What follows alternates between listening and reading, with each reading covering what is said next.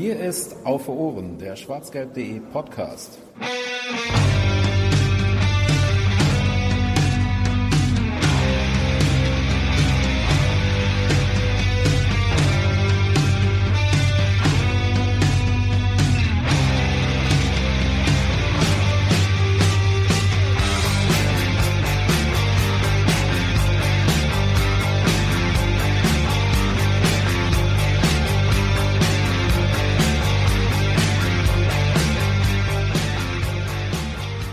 Ho, ho, ho. Von draus von der Bundesliga komme ich her und ich muss euch sagen, es winterpaust sehr.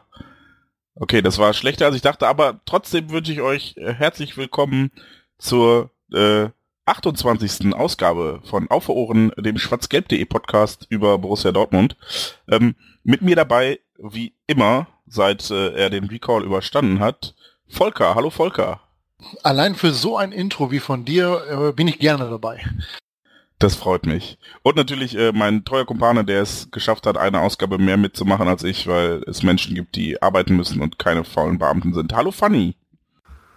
Ich wollte dich gerade loben eigentlich, weil ich fand, dass das Intro besser als erwartet war. Aber dann lasse ich das jetzt einfach und ziehe das zurück, wenn ich hier so schon von der Seite angepumpt werde. Ich habe auf liegt ja nur an deiner auch schon, Erwartungshaltung.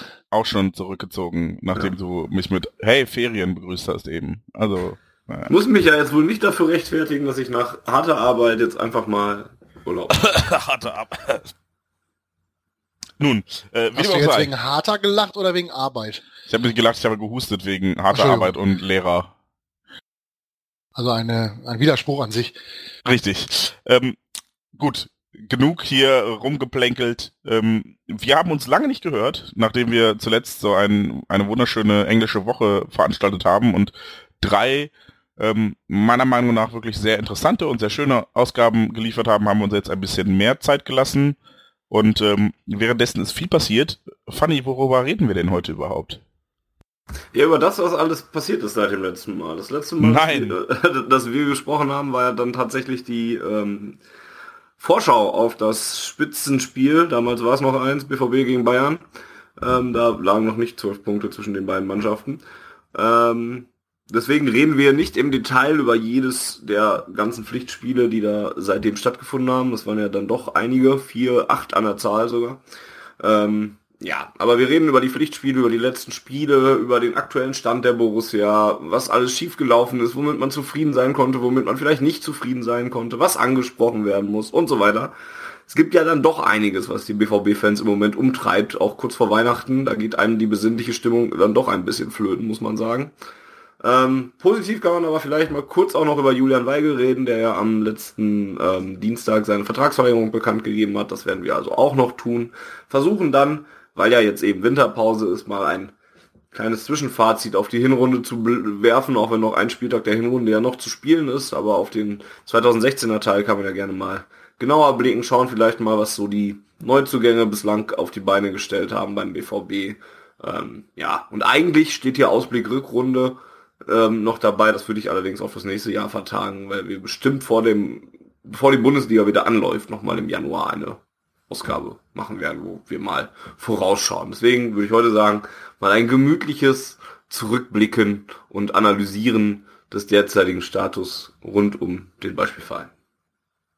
Ist euch übrigens aufgefallen, dass die Hinrunde noch gar nicht gespielt ist, sondern dass quasi nur Pause ist, aber noch ein Spiel fehlt? Das sagte ich ja gerade, dass noch ein Spiel fehlt. Oh, ich habe dir wie immer nicht zugehört. Das ist immer, wenn du, egal. Ich dachte so zwei Tage vor Weihnachten, da ändert sich mal was hier, alles immer noch beim Alten. Vielleicht Ja. Weihnachten, wenn ihr das später. Es gibt dieses Jahr keinen Herbstmeister dann ja eigentlich so im Prinzip. Oder der wird dann halt im Januar gekrönt.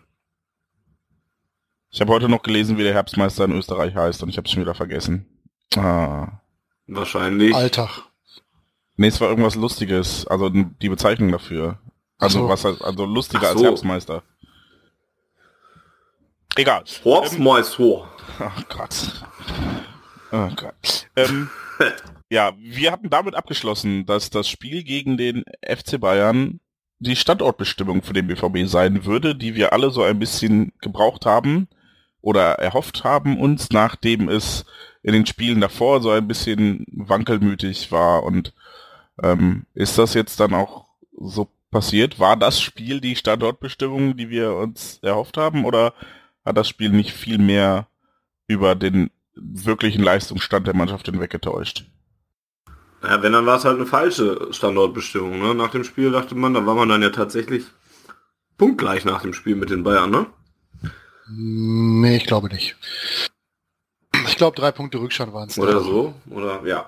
Man war auf jeden Fall nah dran wieder. Und man hatte das Gefühl, ja, jetzt hat man die Bayern geschlagen und so, die sind schlagbar. Man hat nochmal einen Sprung gemacht. Stimmt, drei Punkte müssten es gewesen sein, ist richtig. Ähm, ja, und man dachte, ja, jetzt dreht der BVB dann vielleicht doch nochmal auf und, und nutzt das jetzt für viel Selbstvertrauen und so weiter.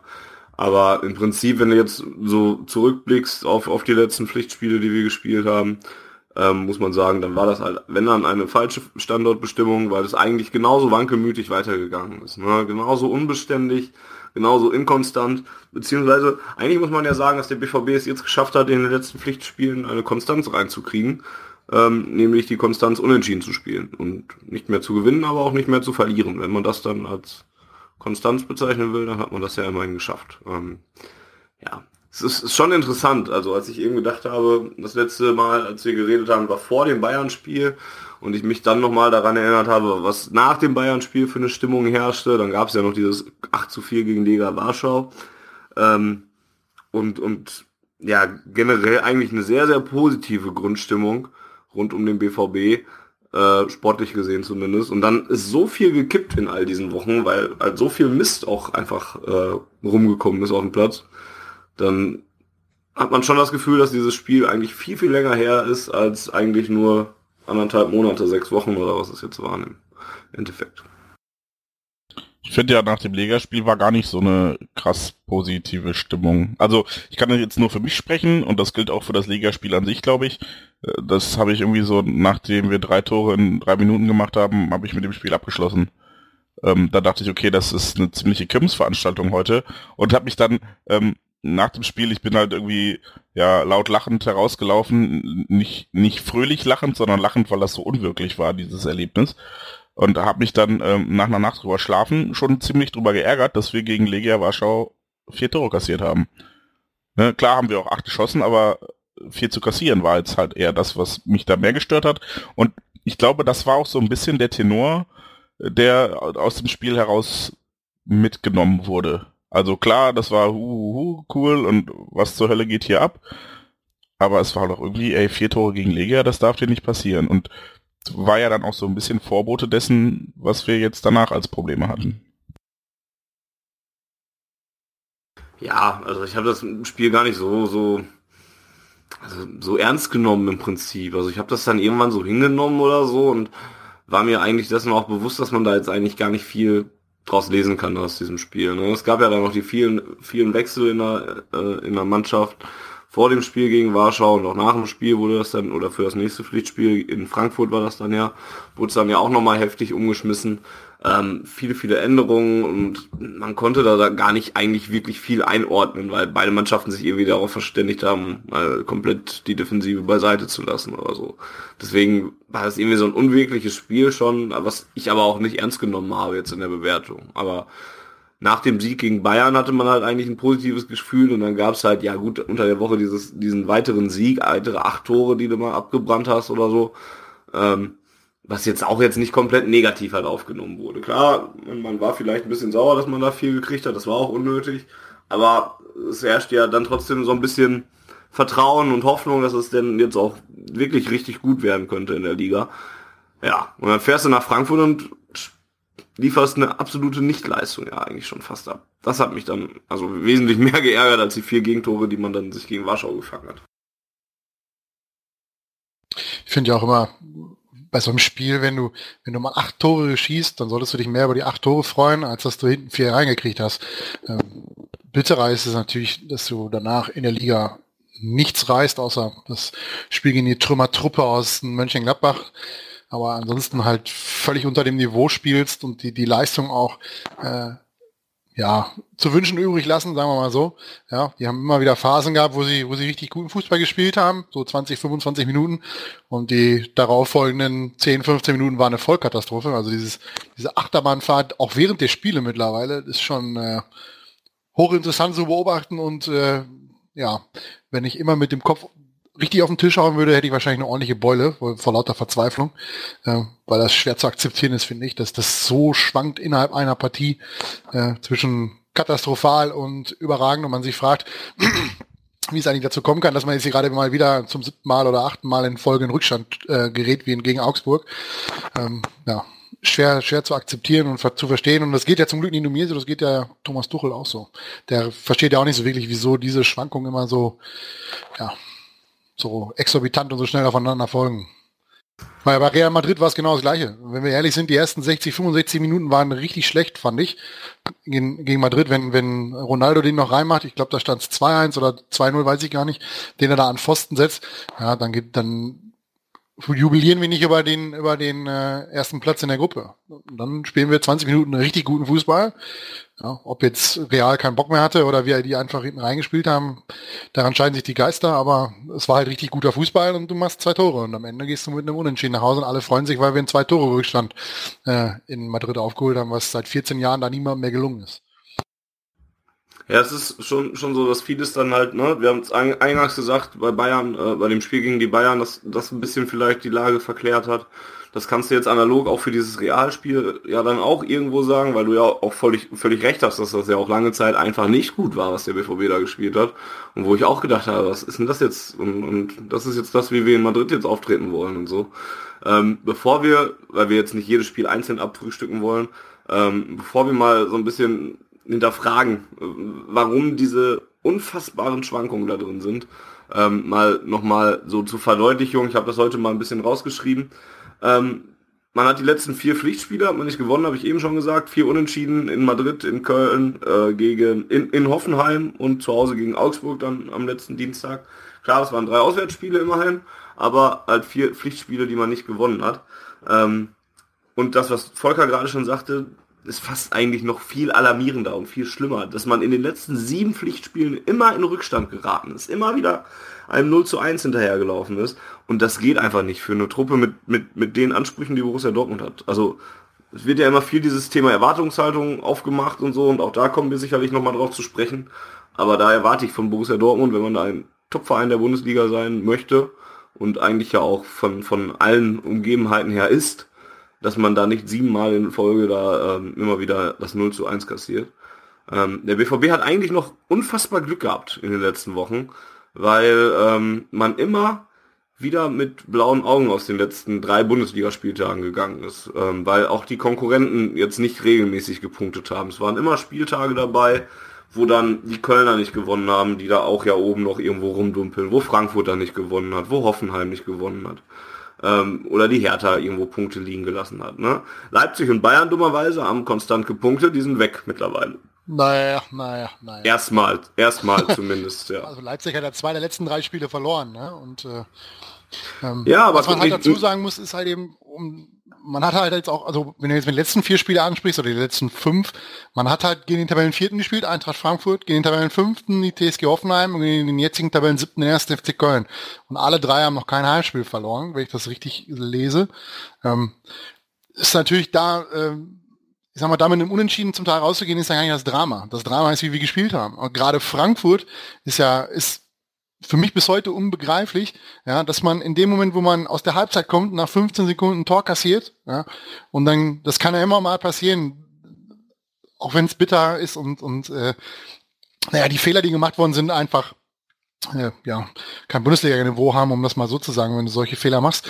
Ähm, aber dann gleichst du aus mit viel Arbeit, ja, und 45 Sekunden später rappelt es auf der anderen Seite wieder. Und das ist einfach, das sind Sachen, die sind nicht zu erklären und äh, das stört mich viel mehr, als dass wir jetzt in, in Hoffenheim mit zehn Mann ähm, und in Köln gehen, man muss es mal sagen, diese gute Kölner Defensive ähm, halt dann nur einen Punkt geholt haben. Da finde ich das Spiel gegen Frankfurt noch viel schlimmer.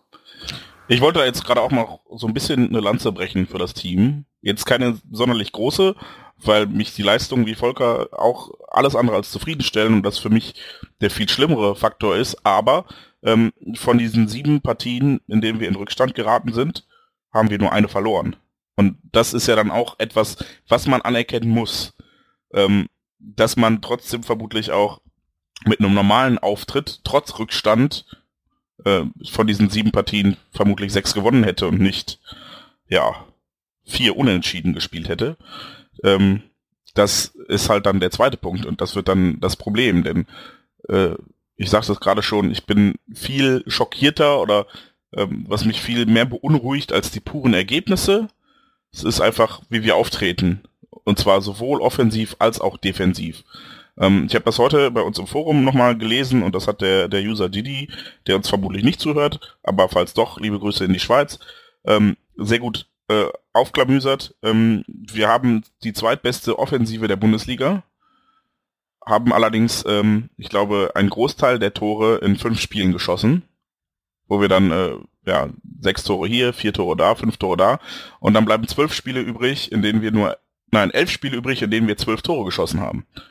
Und das zeigt dann auch, dass wir vielleicht doch nicht so eine super klasse Offensive haben, sondern wir hatten ein paar Schützenfeste, vor allem zu Beginn der Saison, mit denen auch äh, ich persönlich und vermutlich ihr beide auch nicht gerechnet haben. Und ähm, dann ging es irgendwann sehr schnell und sehr schleichend bergab.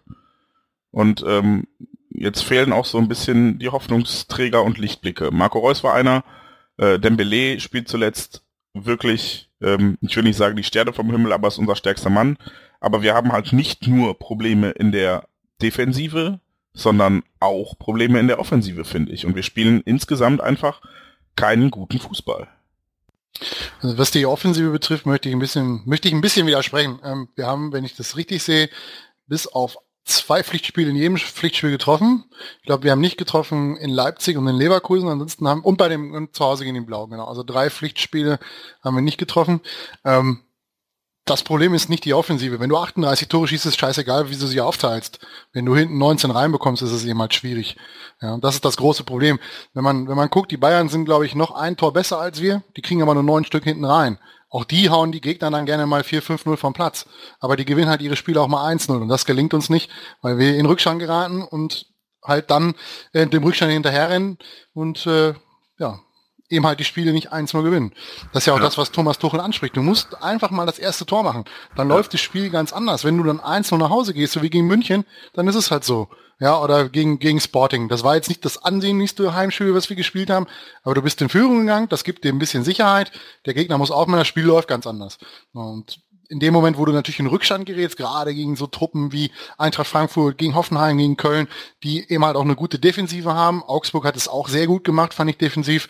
Ähm, bis auf die äh, ersten 15, 20 Minuten in der zweiten Halbzeit, da waren sie drauf und dran, sich das zweite Tor zu fangen. Ähm, aber da war es, da haben sie es wirklich sehr gut gemacht. Und das ist immer das Problem, dass wir dann den Rückständen hinterherrennen, äh, was viel, viel Kraft kostet und äh, ja, da halt nicht jede Mannschaft so schlecht ist wie Borussia Mönchengladbach, reicht es dann halt auch nicht mehr, um den Rückstand aufzuholen und dann noch mit drei Punkten nach Hause zu fahren. Ja, da muss ich Volker zustimmen. Also ich sehe das Problem auch nicht in der Offensive. Klar kann, kannst du jetzt sagen, äh, letzten Dienstag gegen Augsburg war das offensiv zu wenig. Ähm, oder man hätte sicherlich auch mal das zweite Tor dann einfach mal schießen können. Die Chancen das waren. war auch gegen Köln oder Frankfurt. Ja, sicherlich, nicht, ne? sicherlich, ne? also sicherlich kann man das sagen. Aber ich sehe das Problem jetzt auch nicht gleichermaßen in Offensive nein, nein, und, und Defensive. Nicht und gleichermaßen, aber ich, ich finde es ein bisschen kurzsichtig zu sagen, hey, wir dürfen nicht immer nur ein Tor kassieren, sondern wir müssen halt auch sagen, hey, selbst wenn wir ein Tor kassieren, müssen wir auch in der Lage, zwei zu schießen, äh, in der Lage sein, zwei zu schießen. Und das sind wir ja auch nicht. Sonst, ne, wir sind ja in den Spielen meistens irgendwie wieder zurückgekommen. Wir haben ja die meisten Rückstände in der letzten Zeit zumindest egalisiert. Und aber das hat halt ja, weiß ich auch nicht, wenn ich mir jetzt angucke, dass wir jetzt, in, ne, wir haben in, in, in äh, gegen Bayern haben wir ein Tor geschossen jetzt, äh, das hat gereicht am Ende. In Frankfurt haben wir ein Tor geschossen, gegen Gladbach haben wir vier geschossen und dann hast du eigentlich nur noch Spiele gegen Köln und gegen Augsburg, wo du nur noch eins geschossen hast.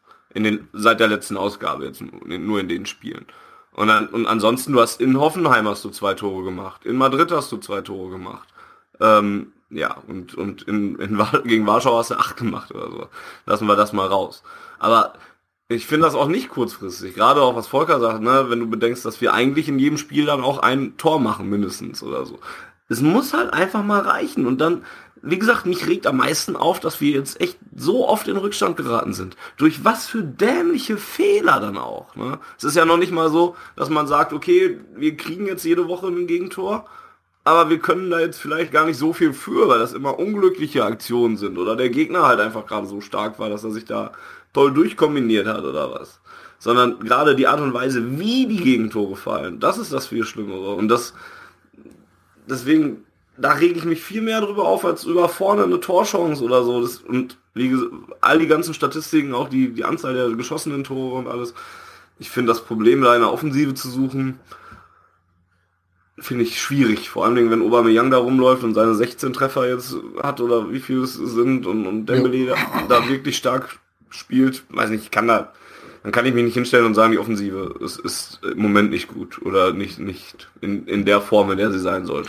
Das was gilt nur halt, für die Defensive. Was der halt auch sagen muss, klar, wir haben unsere Chancen, die Spiele zu gewinnen. Ja, in Hoffenheim hatten wir das 3-2 auf dem Fuß. Wir haben äh, in, äh, in äh, Ingolstadt war es, glaube ich, kurz vor Schluss das 4-3 auf dem Fuß. Das sind natürlich so Dinger, die am Ende dir wehtun. Aber du musst ja überlegen, dass du in Hoffenheim schon zwei Tore gemacht hast. Du hast doch in Ingolstadt schon drei Tore gemacht und trotzdem reicht es nie für einen Sieg. Und wenn du auswärts drei Tore machst, fünf Euro ins Phrasenschwein, und dann nicht von als Sieger vom Platz gehst, dann, ja, dann hast du halt vor allem defensiv ein Problem, vor allem wenn es der Tabellenvorletzte ist, gegen, oder Letzte, gegen den wir da damals gespielt haben. Das ist halt sehr, sehr bitter. Und das ist gegen Hoffenheim auch so. Die kassieren nicht viele Gegentore ja, ähm, aber wenn du dann schon mal zwei aufholen musst, weil du äh, zwei Gegentore kassierst, dann wird's halt richtig schwierig. Ja, und dass wir nicht in jedem Spiel vier, fünf Tore machen, die wir gegebenenfalls brauchen, um die, die wir uns hinten fangen, wieder aufzuholen, ja, das ist halt problematisch. Und ja. ich finde, man muss vor allem da anfangen. Man muss zusehen, dass die Defensive hinten deutlich besser wird. Wenn ich gerade durchgezählt habe, sind neun Mannschaften in der Bundesliga dabei, die mehr oder gleich viele Tore kassiert haben wie wir. Das heißt, wir werden irgendwo mit, wenn es um die Gegentore geht, unten irgendwo im Mittelfeld, so Platz 8, Platz 9. Und das ist für eine Mannschaft, die oben in der Champions League mitspielen will, einfach viel zu wenig. Das sind zu viele Tore und das muss sich, das muss abgestellt werden. Und wenn das nicht funktioniert, wird es in der Rückrunde genauso schwierig, weil dann rennen wir wahrscheinlich noch viel häufiger an dem Rückstand hinterher oder kassieren mal wieder einen Ausgleich, wenn wir mal in Führung liegen. Und das ist halt sehr, sehr schwierig. Ja. Wenn das nicht abgestellt wird. Der Aufwand wird halt einfach zu groß, den man, den man aufbringen muss, um, um ja, und wir drei Punkte Spiel, zu. Wir verlieren keine Spiele, in denen wir führen. Genau. Also ja. ich habe irgendwo mal eine Statistik gelesen, ich müsste sie gleich mal gleich rauskramen, dass wenn wir in Führung gehen, wir seit was weiß ich wie vielen äh, äh, Jahren kein Spiel mehr verloren haben. Äh, vor allem zu Hause nicht. Ja, in der Bundesliga jetzt. Liverpool, klar, da waren wir in Führung, äh, das haben wir verloren, aber in der Bundesliga gerade zu Hause gibt's das schon ewig nicht mehr, dass wir nach einem, nach einem Führungstreffer. Zu Hause äh, haben wir generell ewig nicht mehr verloren. Ja, aber worauf ich hinaus will ist, die Führung tut uns natürlich deutlich besser, als wenn wir immer dem Rückstand hinterher rennen muss. Was halt auch so ein bisschen noch dazu kommt, ist, wir, wir haben ja eben jetzt auch gesagt, ähm, dass es auch innerhalb der Spiele schon Schwankungen gibt und, und, und dass auch da jetzt mal nicht mal 90 Minuten die gleiche Leistung oder sowas oder die, die gleiche starke Form bringt oder sowas. Wenn du jetzt mal ein Spiel hast, wo du nicht sofort den Rück oder was heißt nicht in Rückstand gerätst, ob, egal ob es jetzt nach 5 Minuten, nach 40 Minuten, nach 80 Minuten oder sowas ist, ähm, dann kannst du dir vielleicht oder stattdessen mal in Führung gehst, dann kannst du dir vielleicht auch mal so eine kleine Phase als Durchhänger leisten, wenn du dann halt zumindest selber defensiv stehst und, und selber das Ding dann halt nicht reinkriegst. Und dann kriegt man ja auch irgendwann eine gewisse Sicherheit oder, oder ein gewisses Selbstvertrauen, einen Lauf, in dem man sich reinspielen kann. Wenn du aber immer und immer wieder dieses erste Tor kassierst und dir dann noch schlechte Phasen dann noch nimmst, wird es natürlich noch schwieriger. Aber und du musst immer wieder diesen Rückstand hinterherrennen und musst immer wieder darauf reagieren. Dann ist das auch nicht gut für dein Selbstvertrauen, wenn es wieder klingelt. Klar kannst du es jetzt auch genauso gut umdrehen und sagen, ja, die Mannschaft hat aber auch oft genug Moral gezeigt und hat auch noch ausgeglichen und alles. Sicherlich auch. Aber es ist, glaube ich, auch nicht gut für die, für die Köpfe, wenn du immer wieder erstmal wach geküsst werden musst von irgendwem und erstmal die, die erste Quittung abholst, bis du mal anfängst, richtig Fußball zu spielen. Und deswegen ist der Aufwand dann halt einfach viel zu groß, den man betreiben muss, um irgendwie mal drei Punkte mitzunehmen. Und das nervt mich halt. Und was natürlich auch hinzukommt, ähm, es gibt nur ganz, ganz wenige Mannschaften auf der Welt, die es schaffen, äh, 90 Minuten lang überhaupt nichts zuzulassen vom Gegner, egal ja. wer der Gegner ist. Du hast immer Phasen, wo der Gegner mal ein bisschen Überhand gewinnt, wo er sich mal, wenn auch durch Zufall vielleicht, äh, in die, in die äh, in Strafraumnähe bringt und vielleicht mal aufs Tor schießt oder so, halt so ein bisschen Oberwasser bekommst. Und wenn du dann natürlich äh, diese Phasen hast, die oder verhindern musst, diese Phasen, weil du zurückliegst und, und, und aufmachen musst und Gas gibst, ähm, dann ist die Wahrscheinlichkeit oder die Gefahr natürlich viel größer, dass du dir dann mal einfach einen Konter fängst. Und genau, dann ist es ja. praktisch nicht mehr, nicht mehr zu regeln für uns, äh, das, so ein Spiel dann auch entsprechend zu gewinnen. Ja. Was mich einfach halt genervt hat, ist halt dieses, was ich eben eingangs gesagt habe, dieses verpasste, verpasste Gelegenheiten. Ne? Der BVB, wenn du jetzt auf die Tabelle guckst, ne, es gibt ja auch immer noch viele Fans, die das auch noch recht ruhig sehen und, und meinen, ja, was habt ihr denn eigentlich alle? War doch klar, dass die Saison nicht leicht wird und so. Aber wenn du jetzt auf die Tabelle blickst, kannst du das vielleicht auch noch argumentieren und kannst sagen, ja, du bist nur drei Punkte hinter Platz drei, äh, hinter dem Champions League Platz, der das Minimalziel der Saison vielleicht dann eben abbildet ähm, bist nur ein Punkt hinter Platz 5, nur zwei hinter Platz 4 und so weiter, ist ja noch alles okay. Die Blauen sind noch weit weg, die haben auch genug andere Probleme, auch andere Vereine sind ja äh, auch Champions League-Anwärter, die irgendwo ganz anders irgendwo rumkrebsen in der Tabelle. Ja, mag alles sein, aber wenn der BVB jetzt einfach mal in den letzten Wochen mal so ein oder zwei Spiele gewonnen hätte, dann wäre man auch mal so, so ein souveräner Dritter jetzt. Und dann würden wir wahrscheinlich auch anders sprechen. Wenn wir jetzt mit 33, 34 Punkten auf Platz 3 stehen würden und mal noch drei Punkte vor der Hertha wären oder fünf vor Frankfurt oder weiß der Geier und zumindest so halb in Schlagdistanz zu Mannschaften wie Raba oder Bayern oder so, dann wäre es ja auch noch okay. Aber durch diese verpassten Chancen ist es für mich halt, also, ne, blaues Auge, ja, aber mich stören dann halt viel mehr, dass es auch eigentlich viel positiver sein könnte, als es eigentlich ist. Und Deswegen habe ich auch keine Lust auf dieses ganze relativierende und entschuldigende, äh, was man da anführt, weil es ist einfach vieles nicht gut gelaufen, wenn du in einer äh, nach 16 Spielen 27 Punkte geholt hast. Nach einer Hinrunde dann nachher vielleicht 30 Punkte. Das ist immer noch klar, es gibt immer noch Mannschaften, die, die würden sich die Finger danach lecken nach einer Hallo, Hinrunde. Schalke. Ja. da braucht ihr zwei Runden für. würden nach einer Hinrunde 30 Punkte haben, würden das sofort unterschreiben, ne? Aber nochmal, wir reden ja auch über einen Verein, der jetzt im Sommer 100 Millionen Euro an Ablösegeldern bezahlt hat und so. Ja, das, das Argument finde ich übrigens richtig schlecht, muss ich ganz ehrlich sagen. Weil der BVB hat vor allem deswegen 100 Millionen Euro rausgehauen, weil er es zum Großteil auch musste. Ja, er hat nun mal drei extrem wichtige Spieler für die für die inner innerhalb der Mannschaft verloren. Ja, man ja. kann über Mats Hummels und Ilka Gündogan was das Menschliche betrifft oder auch Mkhitaryan sagen, was man will, ja, das, das tut alles nichts zur Sache. Aber rein sportlich gesehen sind die, war das ein richtiger Substanzverlust. Und äh, deswegen finde ich dieses Argument, ja, wir haben 100 Millionen rausgeballert, da müssen wir ein bisschen was kommen.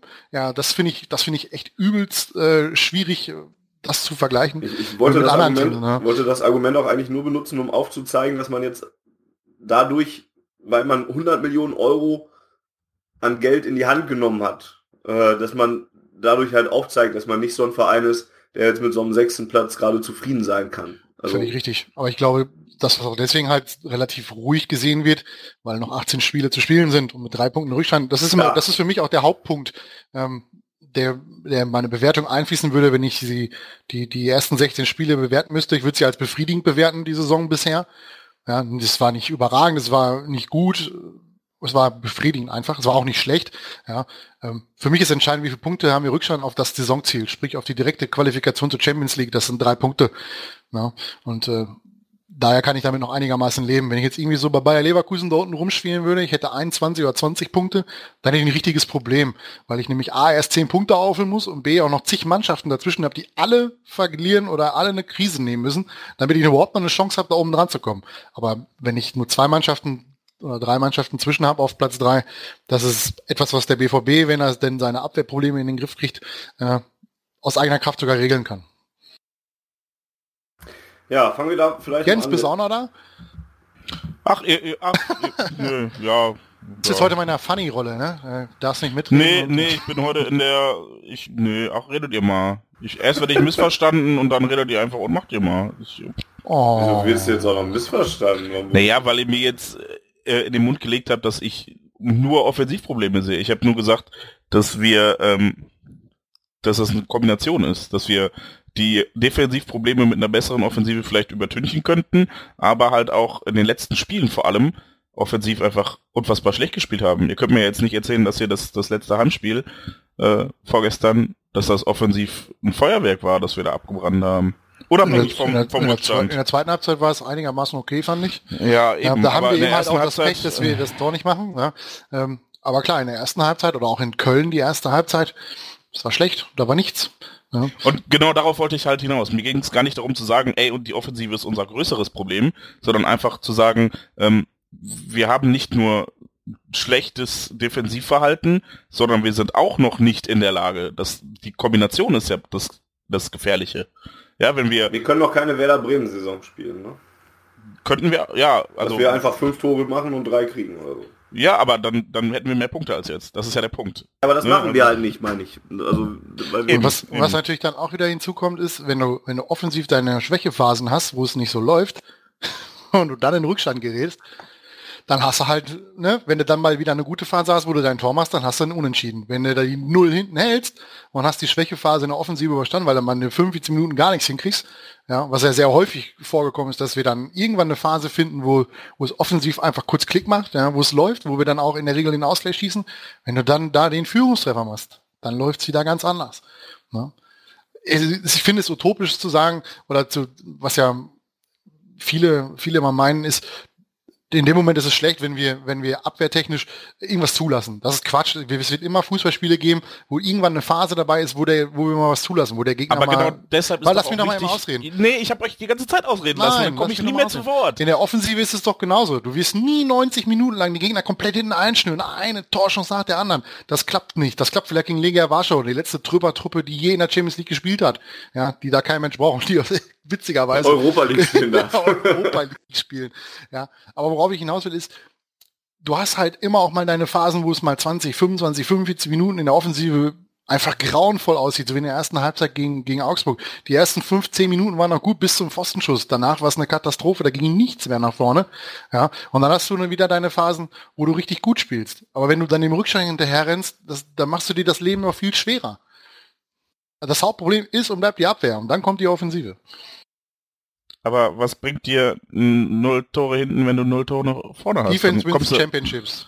ja, ey, Digga, 0-0 äh, gewinnt keine Meisterschaften. Ja, deswegen sage ich ja, vorne, äh, hinten erstmal keinen reinkriegen, dann kann man sich um vorne kümmern. Da wir aber hinten immer einen reinkriegen, brauche ich mich nicht groß darüber aufregen, dass wir vorne nur ein Tor machen. ich reg wir mich doch auch nicht groß darüber auf, aber Nee, du hast aber- doch eben... Boah, wenn du mich einfach mal sprechen lassen würdest, ne? Ja, gut, dann nicht. Uh, da ist er aggressiv. Ja, weil ich einfach meinen Punkt nicht rüberkriege und ihr die ganze Zeit weiterredet und weiter. Ist doch egal. Ich habe nie gesagt, ey, Defensive brauchen wir, müssen wir vernachlässigen. Okay? Es geht mir darum zu sagen, ähm, das eine bringt ohne das andere nichts. Und ich möchte halt den Fokus auch ein bisschen darauf legen, dass wir schlechten Fußball spielen. Und das finde ich viel schlimmer, als dumme Gegentore zu bekommen. Und wenn du dann sagst, ähm, es, man wird nie erreichen, dass man nichts zulässt, dann äh, gib mir das doch recht. Das heißt doch nur, dass wir immer in der Lage sein müssten, mehr Tore zu schießen als der Gegner. Und weil wir es nie zu 100% verhindern können, dass wir ein Gegentor bekommen. Sei es eine dumme Ecke, sei es, äh, keine Ahnung, abgefälschter Sonntagsschuss. Es kann immer passieren, dass du Gegentor kriegst. Das wirst du nicht zu 100% verhindern können. Deshalb ist es doch wichtig, dass du auch offensiv stark spielst. Und das tun wir zuletzt nicht. Und das finde ich persönlich einfach ja, also da, da sehe ich die Stellschrauben nicht, an denen wir drehen können. Defensive, da, da fallen mir viele Dinge ein, wo ich denke, ey, daran könnte es liegen. Das sind so Sachen, na, gegen Ingolstadt, das waren zwei Freistoßtore, die waren eins zu eins das gleiche. Gegen Köln war es ein Freistoßgegentor.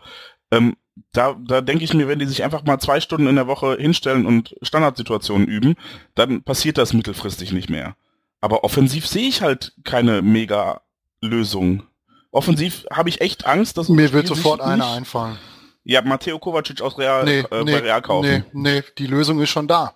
Die Spieler, die wir haben, müssen Konst- Konstanz in ihre Leistung bringen. Allen voran André Schürle zum Beispiel.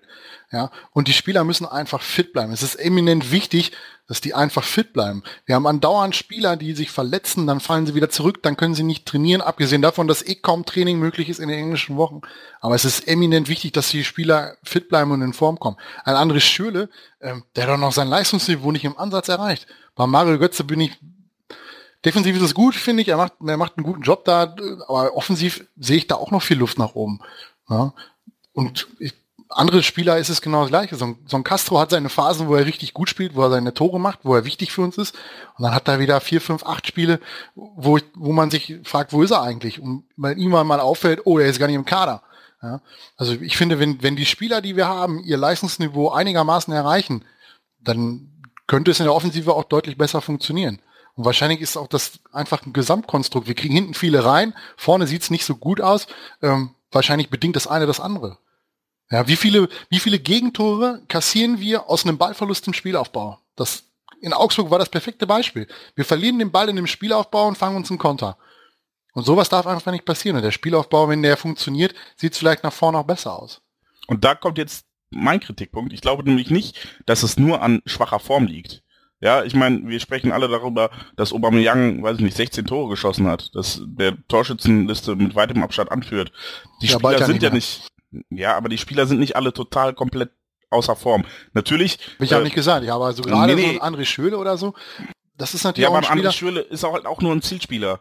Ja, Ganz ehrlich, das Schöle ist ja kein, kein unser, unser Problem liegt doch darin, den Ball von unserer recht wackeligen Defensive irgendwie dahin zu bekommen, dass ein André Schöle überhaupt was damit machen kann. Und da haben wir nur Julian Weigel und sobald der zugestellt wird, ist unser Spiel kaputt.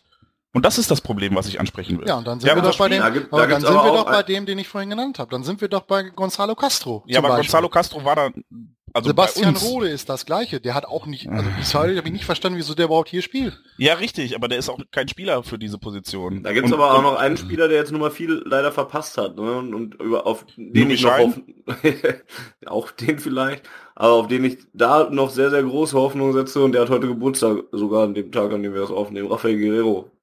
Also ich glaube, der fehlt halt einfach auch sehr. Wenn der sich da noch, wenn der mal ne, jetzt sich erholt in der Winterpause und dann vielleicht eine vernünftige Vorbereitung kriegt und sowas, dann glaube ich, ist das auch genau der Typ Spieler, den wir brauchen, der nochmal Bälle weitergeben kann und dann nochmal im Spielaufbau halt mithelfen kann. Also ich, das ist glaube ich auch nicht zu unterschätzen, dass der halt einfach jetzt leider, nachdem er eigentlich gut in die Saison gestartet ist, wenn auch nicht als Link Linksverteidiger zwar mit seinen Auftritten, aber eben mit ähm, Auftritten im Mittelfeld, wo ich gedacht habe, ist echt ein guter Mann. Ähm, aber der sich dann halt eben leider viel zu lange verletzt hat und dann auch nicht spielen konnte. Mir persönlich ist es halt ein bisschen, also ich will da gar nicht groß widersprechen, wenn du sagst, wir haben echt Probleme gehabt, auch was Verletzungen angeht, was Formen angeht. Aber wir haben halt auch einfach den, den vermutlich breitesten, qualitativ hochwertig aufgestellten Kader, den der BVB je hatte. Und es ist, war jetzt auch kein Spiel dabei, ja, egal wie schlimm die Verletzten-Misere war, wo wir mit zwei A-Jugendlichen auflaufen mussten, sondern das waren halt auch schon Spieler, die Bundesliga-Erfahrung hatten, wenn wir jetzt Pulisic und Paslak als A-Jugendliche sehen.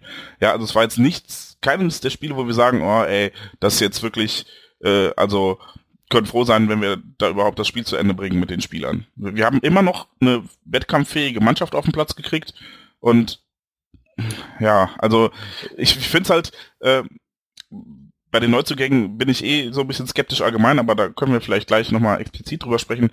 Ähm, mir ist es halt zu einfach zu sagen, ja, unsere Spieler finden ihre Form nicht. Weil äh, letzten Endes musst du es dann, musst du dann eine Mannschaft, ein, eine Taktik finden oder ähm, eine, eine Einstellung, die das zulässt, dass du formschwache Spieler, einzelne formschwache Spieler kompensieren kannst. Und das ist bei uns halt nicht der Fall, weil unsere Taktik irgendwo krankt, finde ich. Und mein Punkt ist halt dann zu sagen, ey, wenn unser Spielaufbau so von einer Position oder einem Spieler abhängt, dann haben wir 100 Millionen zum Fenster rausgeschmissen. Ja, wenn wir wirklich von, von Raf Guerrero abhängig sind, der ein herausragender Spieler ist, aber auch, ja, fünf Spiele gemacht hat und seitdem gefühlt verletzt ist, meinetwegen waren es auch zehn, ähm, was er ja, also das klingt jetzt viel vorwurfsvoller, als es gemeint ist, ähm, dann, ja, also ich glaube nicht, dass er für den Zweck geholt wurde, ja, Fanny sprach gerade schon den Linksverteidiger an, den, in den, den viele in ihm gesehen haben. Und selbst wenn er dafür geholt wurde, ist es natürlich ein bisschen blauäugig davon auszugehen, dass er immer funktioniert. Und deshalb bin ich da halt, ich, ich, ich habe viel mehr äh, die Befürchtung, dass da ein strukturelles Problem vorliegt. Und das spiegelt sich dann natürlich auch darin wieder, dass unsere Abwehr nicht sattelfest ist.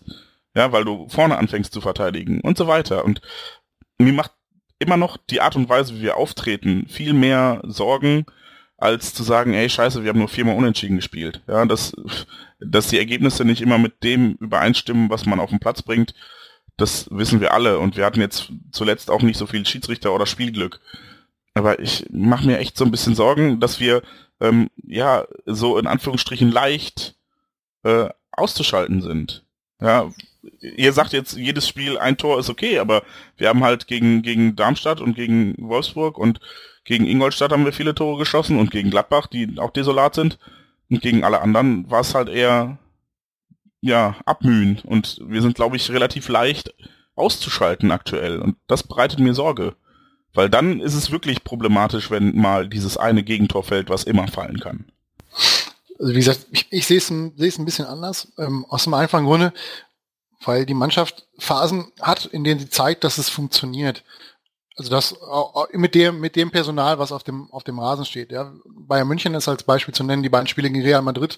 Ähm, das sind ja jetzt auch keine Chemis-Truppen, die hergelaufen sind. Ne? Also wenn es so einfach wäre, halt, wenn es so einfach wäre, einfach Julian Weigel zuzustellen und dann ist das Thema durch für den BVB. Dann frage ich mich, wieso Real Madrid beide Spiele nicht gewonnen hat und die Bayern bei uns verloren haben. Also es ist ja Weil schon so zu stolz sind, das zu tun. Weil das Mannschaften sind, die mitspielen, die einen Anspruch haben, hey, wir machen das Spiel. Wir gehen mit breiter Brust raus und der BVB ist der kleine Pisser. Okay? Und das sind die Mannschaften, gegen die wir gut aussehen. Mannschaften, die mitspielen. Sobald eine Mannschaft keinen Bock hat mitzuspielen, sobald eine Mannschaft sagt, hey, wir machen einfach nur kaputt, schießen dann zwei Freistöße rein und zack, muss der BVB erstmal zwei Tore schießen, haben wir richtig Probleme. Ja, aber, ja? Auch, aber auch in den Spielen, in denen wir unsere Gegentore kassiert haben, Ingolstadt als Beispiel, da haben wir eine zweite Halbzeit gespielt, die war aus dem Bilderbuch. Ja, ja da haben wir, wir taktisch umgestellt und es lief perfekt. Ja, wir haben auch in, in äh, gegen Augsburg teilweise Phasen gehabt, wo es richtig gut gelaufen ist. Ja, ähm, ich, also mir ist es so einfach zu sagen, wir haben ein strukturelles Problem, wir stellen Junan Weigel zu, wenn der Gegner ihn zustellt, dann haben wir kein, dann haben wir da ein Problem ich persönlich sehe, dass du, wir haben da ein Problem, ja, aber die Lösungen sind schon da. Und das sind eben halt auch andere Spieler, die dann solche, solche, äh, solche taktischen äh, Kniffe des Gegners auch einfach dann entsprechend äh, auflösen müssen, wie zum Beispiel ein, ein Marco Reus, wenn er mitspielt. Das ist ja eine ganz andere Präsenz auf dem Feld, wenn wir und ganz andere spielerische Möglichkeiten, wenn solche Spieler dabei sind. Ja, und wenn wir wenn natürlich Spieler Zehner dabei in Form hätten, wäre das auch hilfreich. Das wäre jetzt der nächste Punkt, wenn du natürlich ja. immer man kann Tore dafür kritisieren. Ich habe auch meine Probleme, das zum Teil nachzuvollziehen, diese ganze Rotation. Ähm, sorgt natürlich dafür, dass in meinen Augen, dass es auch das Zusammenspiel ein bisschen schwieriger wird. Ähm, aber du musst halt auch immer notgedrungen wieder Leute rausnehmen, die verletzt sind. Ja, Guerrero spielt einen super Oktober, zack, ist er weg, drei Wochen hat er Bänderriss. So. Danach kommt er nie wieder in Form. Ja, dann hast du, dann hast du Marco Reus, der, der lange, lange fehlt, dann kommt er wieder und ist der überragende Mann in den Spielen, die er spielt, dann fliegt er wegen einer ich, mir fällt kein Wort ein, aber wegen einer gelb-roten Karte, äh, die keine ist, in Hoffenheim vom Platz, dann fehlt er gegen Augsburg. Ähm, das ist zwar jetzt alles Theorie, aber solche Spieler können wir einfach nicht ersetzen. Ja, und wir haben sie ja im Kader und wenn andere Spieler, die wir noch haben, ein bisschen in ihre Form finden und vielleicht jetzt auch die, die Winterpause mal so ein bisschen für taktische Lösungen genutzt wird, die man halt nicht trainieren kann, wenn du alle drei Tage spielst, und dann bist du, kriegst du Dienstags los, Mittwochs kickst du, Donnerstags bist du zurück, dann hast du Freitag ein bisschen, äh, äh, ruhst du dich aus und, und arbeitest ein bisschen äh, im Kraftraum, dann machst du Taktikschulungen, am Samstag geht's weiter. Ähm, da ist halt nicht so viel Zeit, taktische Dinge zu ändern. Und ich glaube schon, dass der Kader in der Lage ist, solche äh, taktischen Probleme, die wir haben im Spielaufbau, äh, zu lösen mit dem Personal, was da ist. Und noch. Das ist ein sehr junges Personal. Ja, das muss man auch mal sagen. Weigel ist 21, keine Ahnung.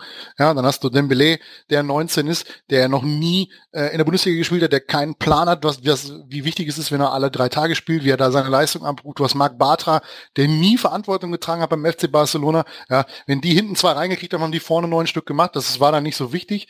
Aber jetzt hat er natürlich eine gewisse Verantwortung ähm, als, als Stammspieler beim BVB. Und das sind halt Sachen, die da halt auch noch dazu kommen. Ja, dann hast du so einen Shinji Kagawa, der auch eigentlich ja auch mal... Völlige Katastrophe, der Typ. Der, der, der eine absolut schlechte Hinrunde leider gespielt hat, das ist korrekt. Und der einfach auch nicht in Form ist und der auch so ein Typ ist, der Ne, wenn du den da im Mittelfeld wirbeln hast oder so, dann sieht das auch alles ein bisschen zielstrebiger aus oder sowas. Oder ja, man, da mag man mir jetzt wieder vorwerfen, dass ich, ne, dass ich da jetzt nicht ganz neutral bin oder so. Du hast halt andere Lösungen. Wenn du, ja. wenn du Spieler hast, die Weigel die Last abnehmen können, ja. dass, dass ihm zwei Leute zustellen, ja, weil da drumherum Leute stehen. Ähm, wenn du die freilässt, dann fangen die mit dem Ball was an. Wenn ja. du natürlich so wie in Leverkusen einen absolut schwachen Weigel hast und der Rest drumherum ist auch schwach, ja, dann brauchen wir nicht über die taktischen Unzulänglichkeiten zu sprechen. Dann geht so ein Spiel verloren. Ne? Also für mich ist es, das ist viel zu einfach zu sagen, äh, wir stellen Weigel zu und wenn Weigel zugestellt ist, ähm, dann haben wir kein Problem oder dann, dann verlieren wir das Spiel nicht und Dortmund hat keine Chance mehr. Das ist viel zu einfach. Das Problem ist, dass die anderen die Rolle nicht übernehmen. Wenn der Weigel den Ball, wie oft, wie viel Ballbesitz haben wir? 70, 80 Prozent in einigen Spielen, in einigen Phasen, aber nur weil wir den Ball um den Strafraum rumspielen. Aber das ist ja nicht Weigel sein Problem, dass der Ball nicht vorne reinkommt und wir die Räume nicht finden, weil wir die Geschwindigkeit in der Offensivposition nicht haben. Augsburg war ein perfektes Beispiel. In den, in den Phasen, wo wir das Tempo drin hatten, naja, wo Kagawa die eine Chance noch hat, kurz vor der Halbzeit, da war Tempo drin, dann hat Augsburg große Probleme, die Lücken zuzumachen, aber wir machen das Tor nicht.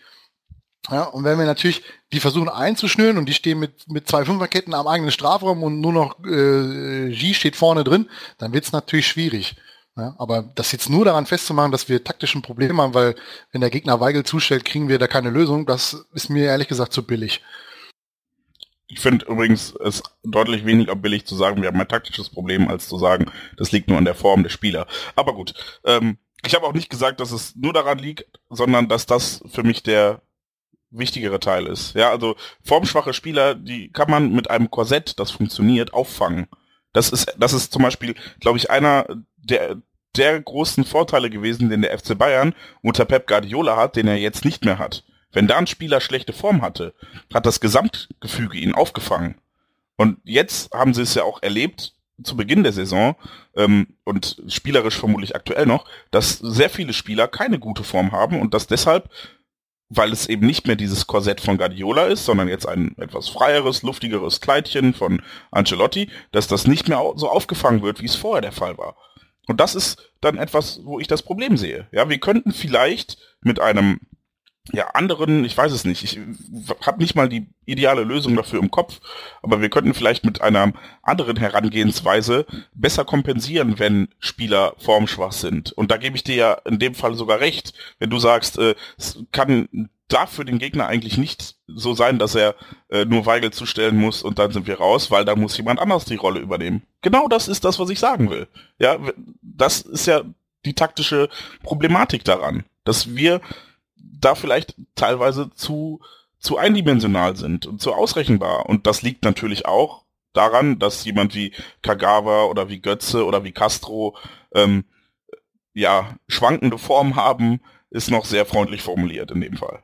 Also ich finde es halt extrem auffällig, dass wenn mal einer einen schlechten Tag hat, er nie alleine ist. Ja, wenn, wenn ein Marc Bartra einen schlechten Tag hat, also eigentlich fast immer in den letzten Wochen, ähm, dann sind da auch noch einige andere Leute schlecht. Ja.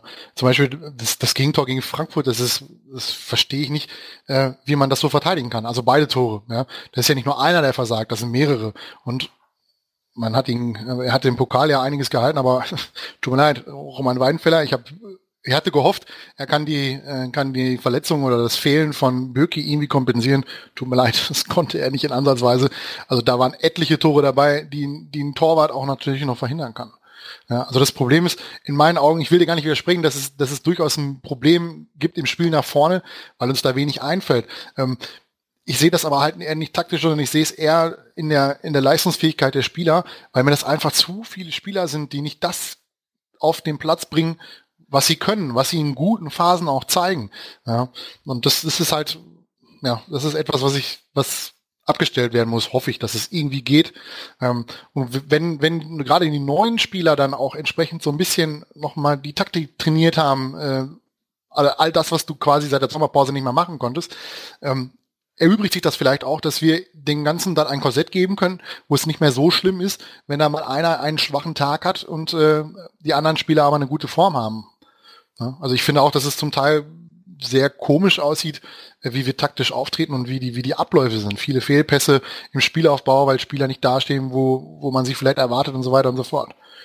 Also ich sehe, wie gesagt, ich sehe da kein Problem beim Spielmaterial selbst, sondern eher in, in den Leistungsformen und in der taktischen Ausrichtung. Jetzt mal provokante Frage. Ähm, wenn wir sagen, wir haben zu wenig Zeit, um wirklich äh, umfassende und kompliziertere Lösungen für die Taktik zu trainieren, Warum versucht man es dann nicht mit einfacheren Lösungen, indem man zum Beispiel Standardsituationen vermehrt trainiert? Ich kann mich daran erinnern, ähm, das waren jetzt die Blauen leider, aber die haben es eine Zeit lang wirklich so gemacht, dass die ähm, ja sich von Spiel zu Spiel gemauert haben und dann irgendwie mit einem Freistoß oder einer Ecke einfach das 1-0 gemacht haben und gewonnen haben. Das ist jetzt nicht schön Und das würde mir vermutlich dann auch nicht gefallen. Aber ähm, so als Element, weil ich, ich halte, und da mag man mich bitte korrigieren, wenn es jetzt Fußballtrainer gibt, die uns zuhören, ähm, ich halte es immer noch für relativ simpel, Standardsituationen zum Beispiel zu trainieren. Und das ist eine Waffe, die wir komplett aus unserem Repertoire gestrichen haben. Oder ähm, ich weiß nicht. Das war aber auch nicht erst seit, seit heute, ne? Also das war ja. Nee, nee, aber unter Klopp haben wir ja mal den Spaß gemacht, dass wir uns das mal durchgezählt haben, wie viele Ecken wir zwischen dem letzten und dem nächsten Tor, das waren irgendwie 112 Ecken, die wir hatten, wo überhaupt nichts bei rumgesprungen ist.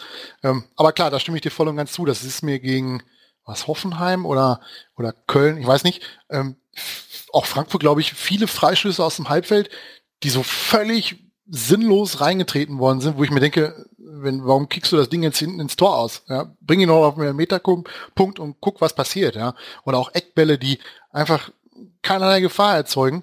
Ähm, das ist natürlich ein Thema, gerade auch unter Berücksichtigung dessen, was äh, ja das Mantra von Thomas Tuchel ist, sprich wir kriegen andauernd auf die Socken. Ja, Dembele liegt ja mehr auf dem Rasen in den letzten zwei Spielen und auf der auf der Bank und äh, beziehungsweise auf der auf der Trage, als dass er dass er aufs Tor schießen kann. Ähm, gerade solche Situationen musst du natürlich viel, viel besser lösen. Da musst du Gefahr erzeugen, dann hört vielleicht auch die Faulerei auf, weil die Leute wissen, okay, wenn ich jetzt irgendwie äh, 25 Meter im Umkreis von 25 Meter um den, um den eigenen Kasten jetzt ein Foul spiele, dann ist eine gewisse Gefahr da, dass die ein, dass die die Chance nutzen und äh, dann Kopfballtor machen oder aus der zweiten Reihe mal einen reinhauen. Ähm, da stimme ich dir voll und ganz zu. Das ist etwas, was ähm, ganz, ganz schwach ist bei uns. Ich frage mich halt nur, ob sie es überhaupt gar nicht trainieren oder ob sie es trainieren und es funktioniert einfach nicht ist halt wirklich so etwas, das ich nicht verstehe, ne? Bei einem, bei einem Freistoß oder bei einem Eckball, der Ball liegt, du hast echt Zeit, ja, bei allen anderen Situationen kann ich durchaus verstehen, dass man sagt, der Ball ist nicht ideal aufgesprungen und ich habe den nicht richtig erwischt. Aber dass dir sowas bei einem Freistoß und bei einer Ecke, also das kann man ja wirklich trainieren. Und da muss ja, man halt auch mal, dass sie, dass sie mal hoch reinkommen, ne? Nicht, dass ja, sie im ersten Mann bei der Ecke ja, beim ersten Mann am 16 mal. Meter Raum gleich hängen bleiben. Ja. ja, stimmt. Und wenn ich dann denke, dass das Götze zum Beispiel, bevor er gegangen ist, ähm, den Rekord für die meisten Torvorlagen aufgestellt hat, bevor Mikitarian ihn zuletzt irgendwann äh, sich zurückgeholt hat. Oder nicht zurück, sondern den, den aufgestellt hat. Verst wo ist das hin? So, ne? Der, der ist ja, ähm, klar spielt er jetzt eine andere Position, aber es waren damals ja auch viele Standardsituationen, die dazu geführt haben, dass er so viele Torvorlagen hatte. Ja, und der schießt gar keine, oder? Schießt der Ecken? Nee, und ich meine, viel schlechter als die anderen kann er es ja eigentlich auch nicht machen. So. Ja, vor allem, wenn der Japaner versucht, die Ecken zu schießen. Auf den hast du es jetzt aber auch abgesehen, ne? Ja, ja, den habe ich gefressen. Äh, also ich weiß nicht, ich, ich finde das. aber halt, nicht satt von. Naja, das, das Problem bei, bei ihm ist einfach, er wäre einer dieser Spieler gewesen, die aufgrund der Erfahrung, er ist ja jetzt schon, hat ja schon ein paar Spiele gemacht oder ein paar Jahr Saisons gespielt, wo er eben halt auch alle drei Tage spielen muss, dass dann von ihm hätte ich erwartet, dass ein bisschen Führung kommt für die jungen Leute. Ne, nicht jeder ist eine Führungsperson, aber halt so ein bisschen auf dem, auf dem Spielfeld so ein bisschen Prä mehr Präsenz zeigt als das, was er, was er zeigt. Und das, ich find, bin sehr enttäuscht von der Saison, die er bisher spielt. Ähm, das ist für mich eine der, der ganz großen Enttäuschungen bisher in dieser Saison bei uns im Kader.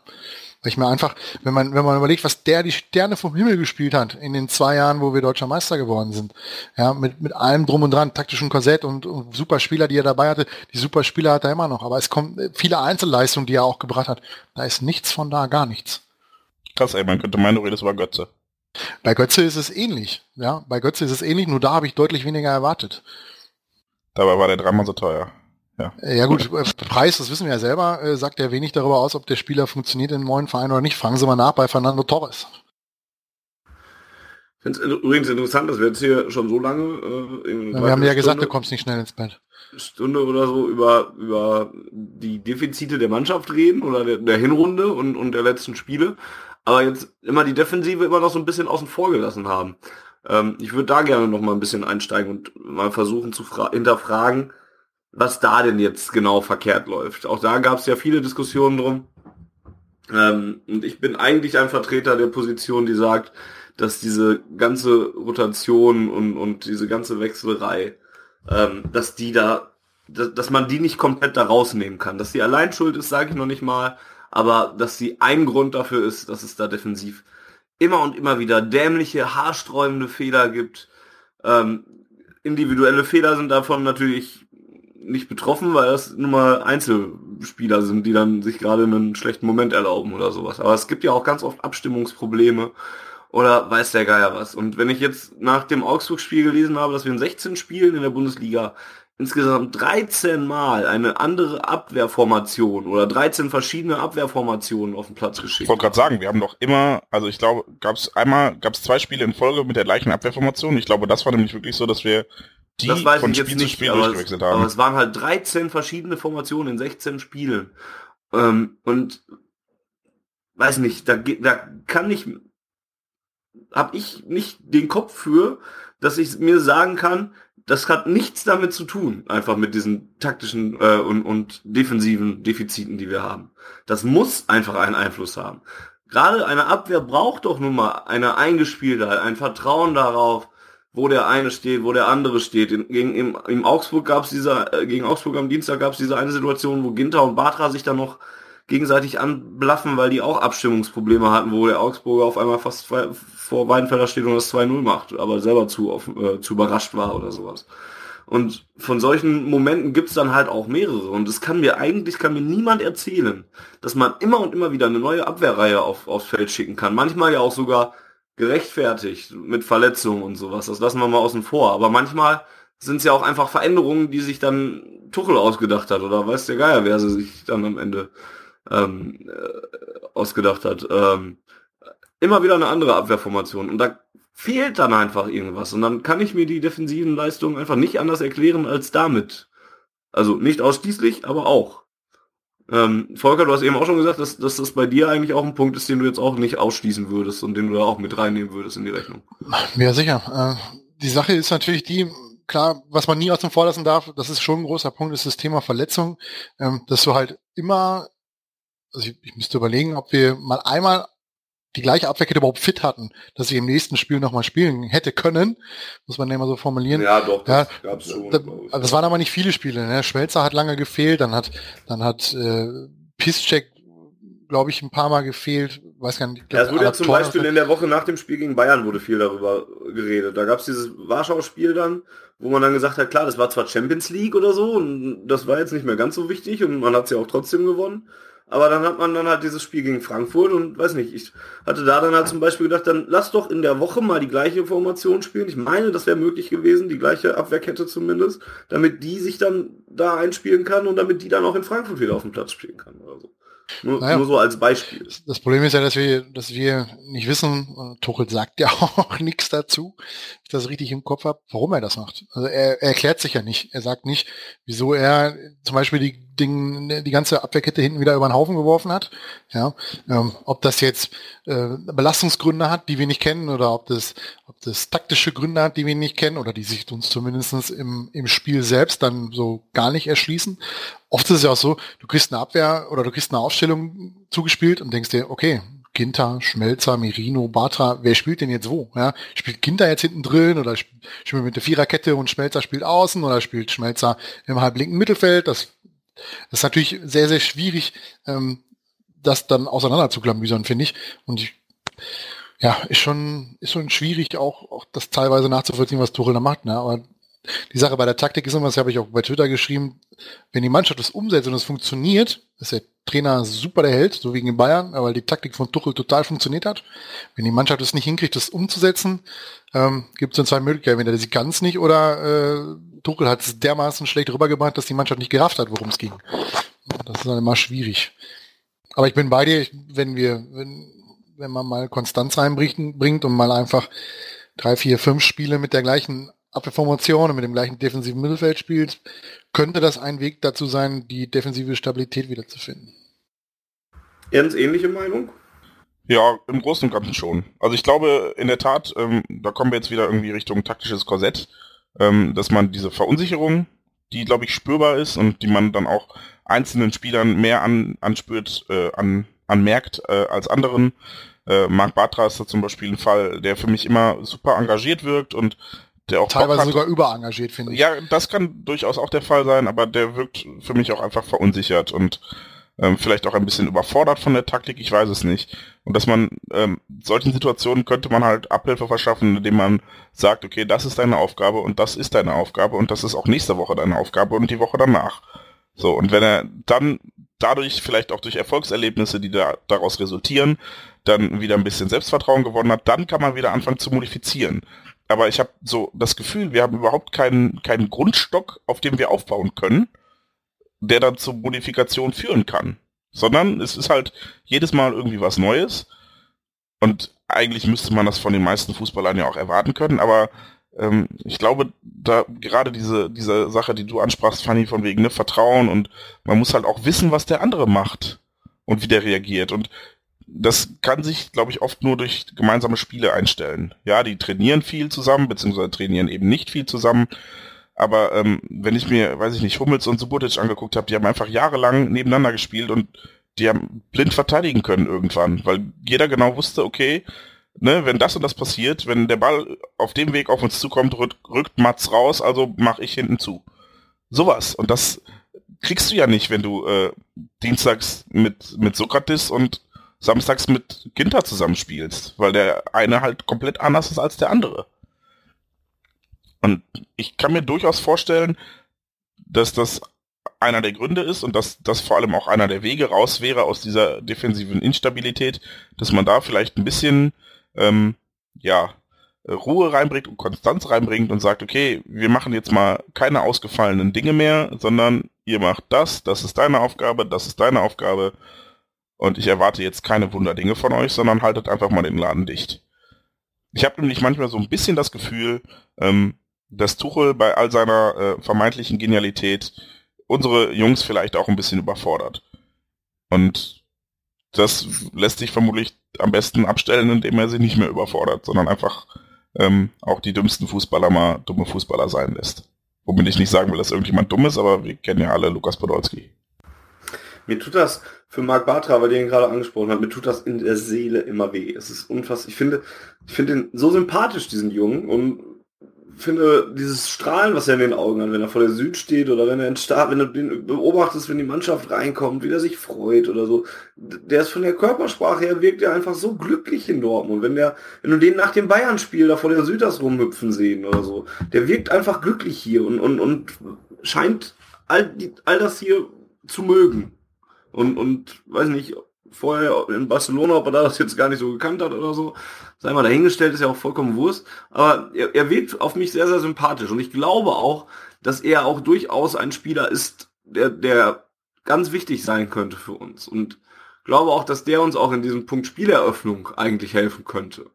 Ähm, finde auch, dass man das in Ansätzen schon mal gesehen hat aber es wird für mich wird es halt immer schwieriger, ihn zu verteidigen. Ich versuche es immer noch gerne und, und werde es auch wahrscheinlich erstmal weiter tun.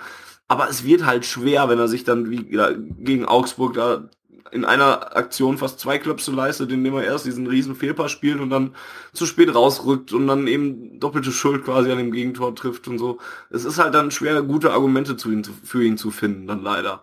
Ich glaube, es ist ein ganz, ganz wichtiger Spieler, ähm, hoffe, dass der durch, durch diese Winterpause auch irgendwas gewinnen kann dann halt. Ähm, und ja, ich weiß nicht, ob es Überforderung ist oder so. Thomas Tuchel hat ja auch was dazu gesagt und, und sagte, dass er es aus der spanischen Liga gar nicht so gewöhnt sei, so viel Verantwortung zu tragen. Und, hat ja auch kaum gespielt da. Ne? eben, und, und, und, diese Intensität halt so mitzunehmen und so. Das ist für ihn auch wahrscheinlich keine einfache Situation.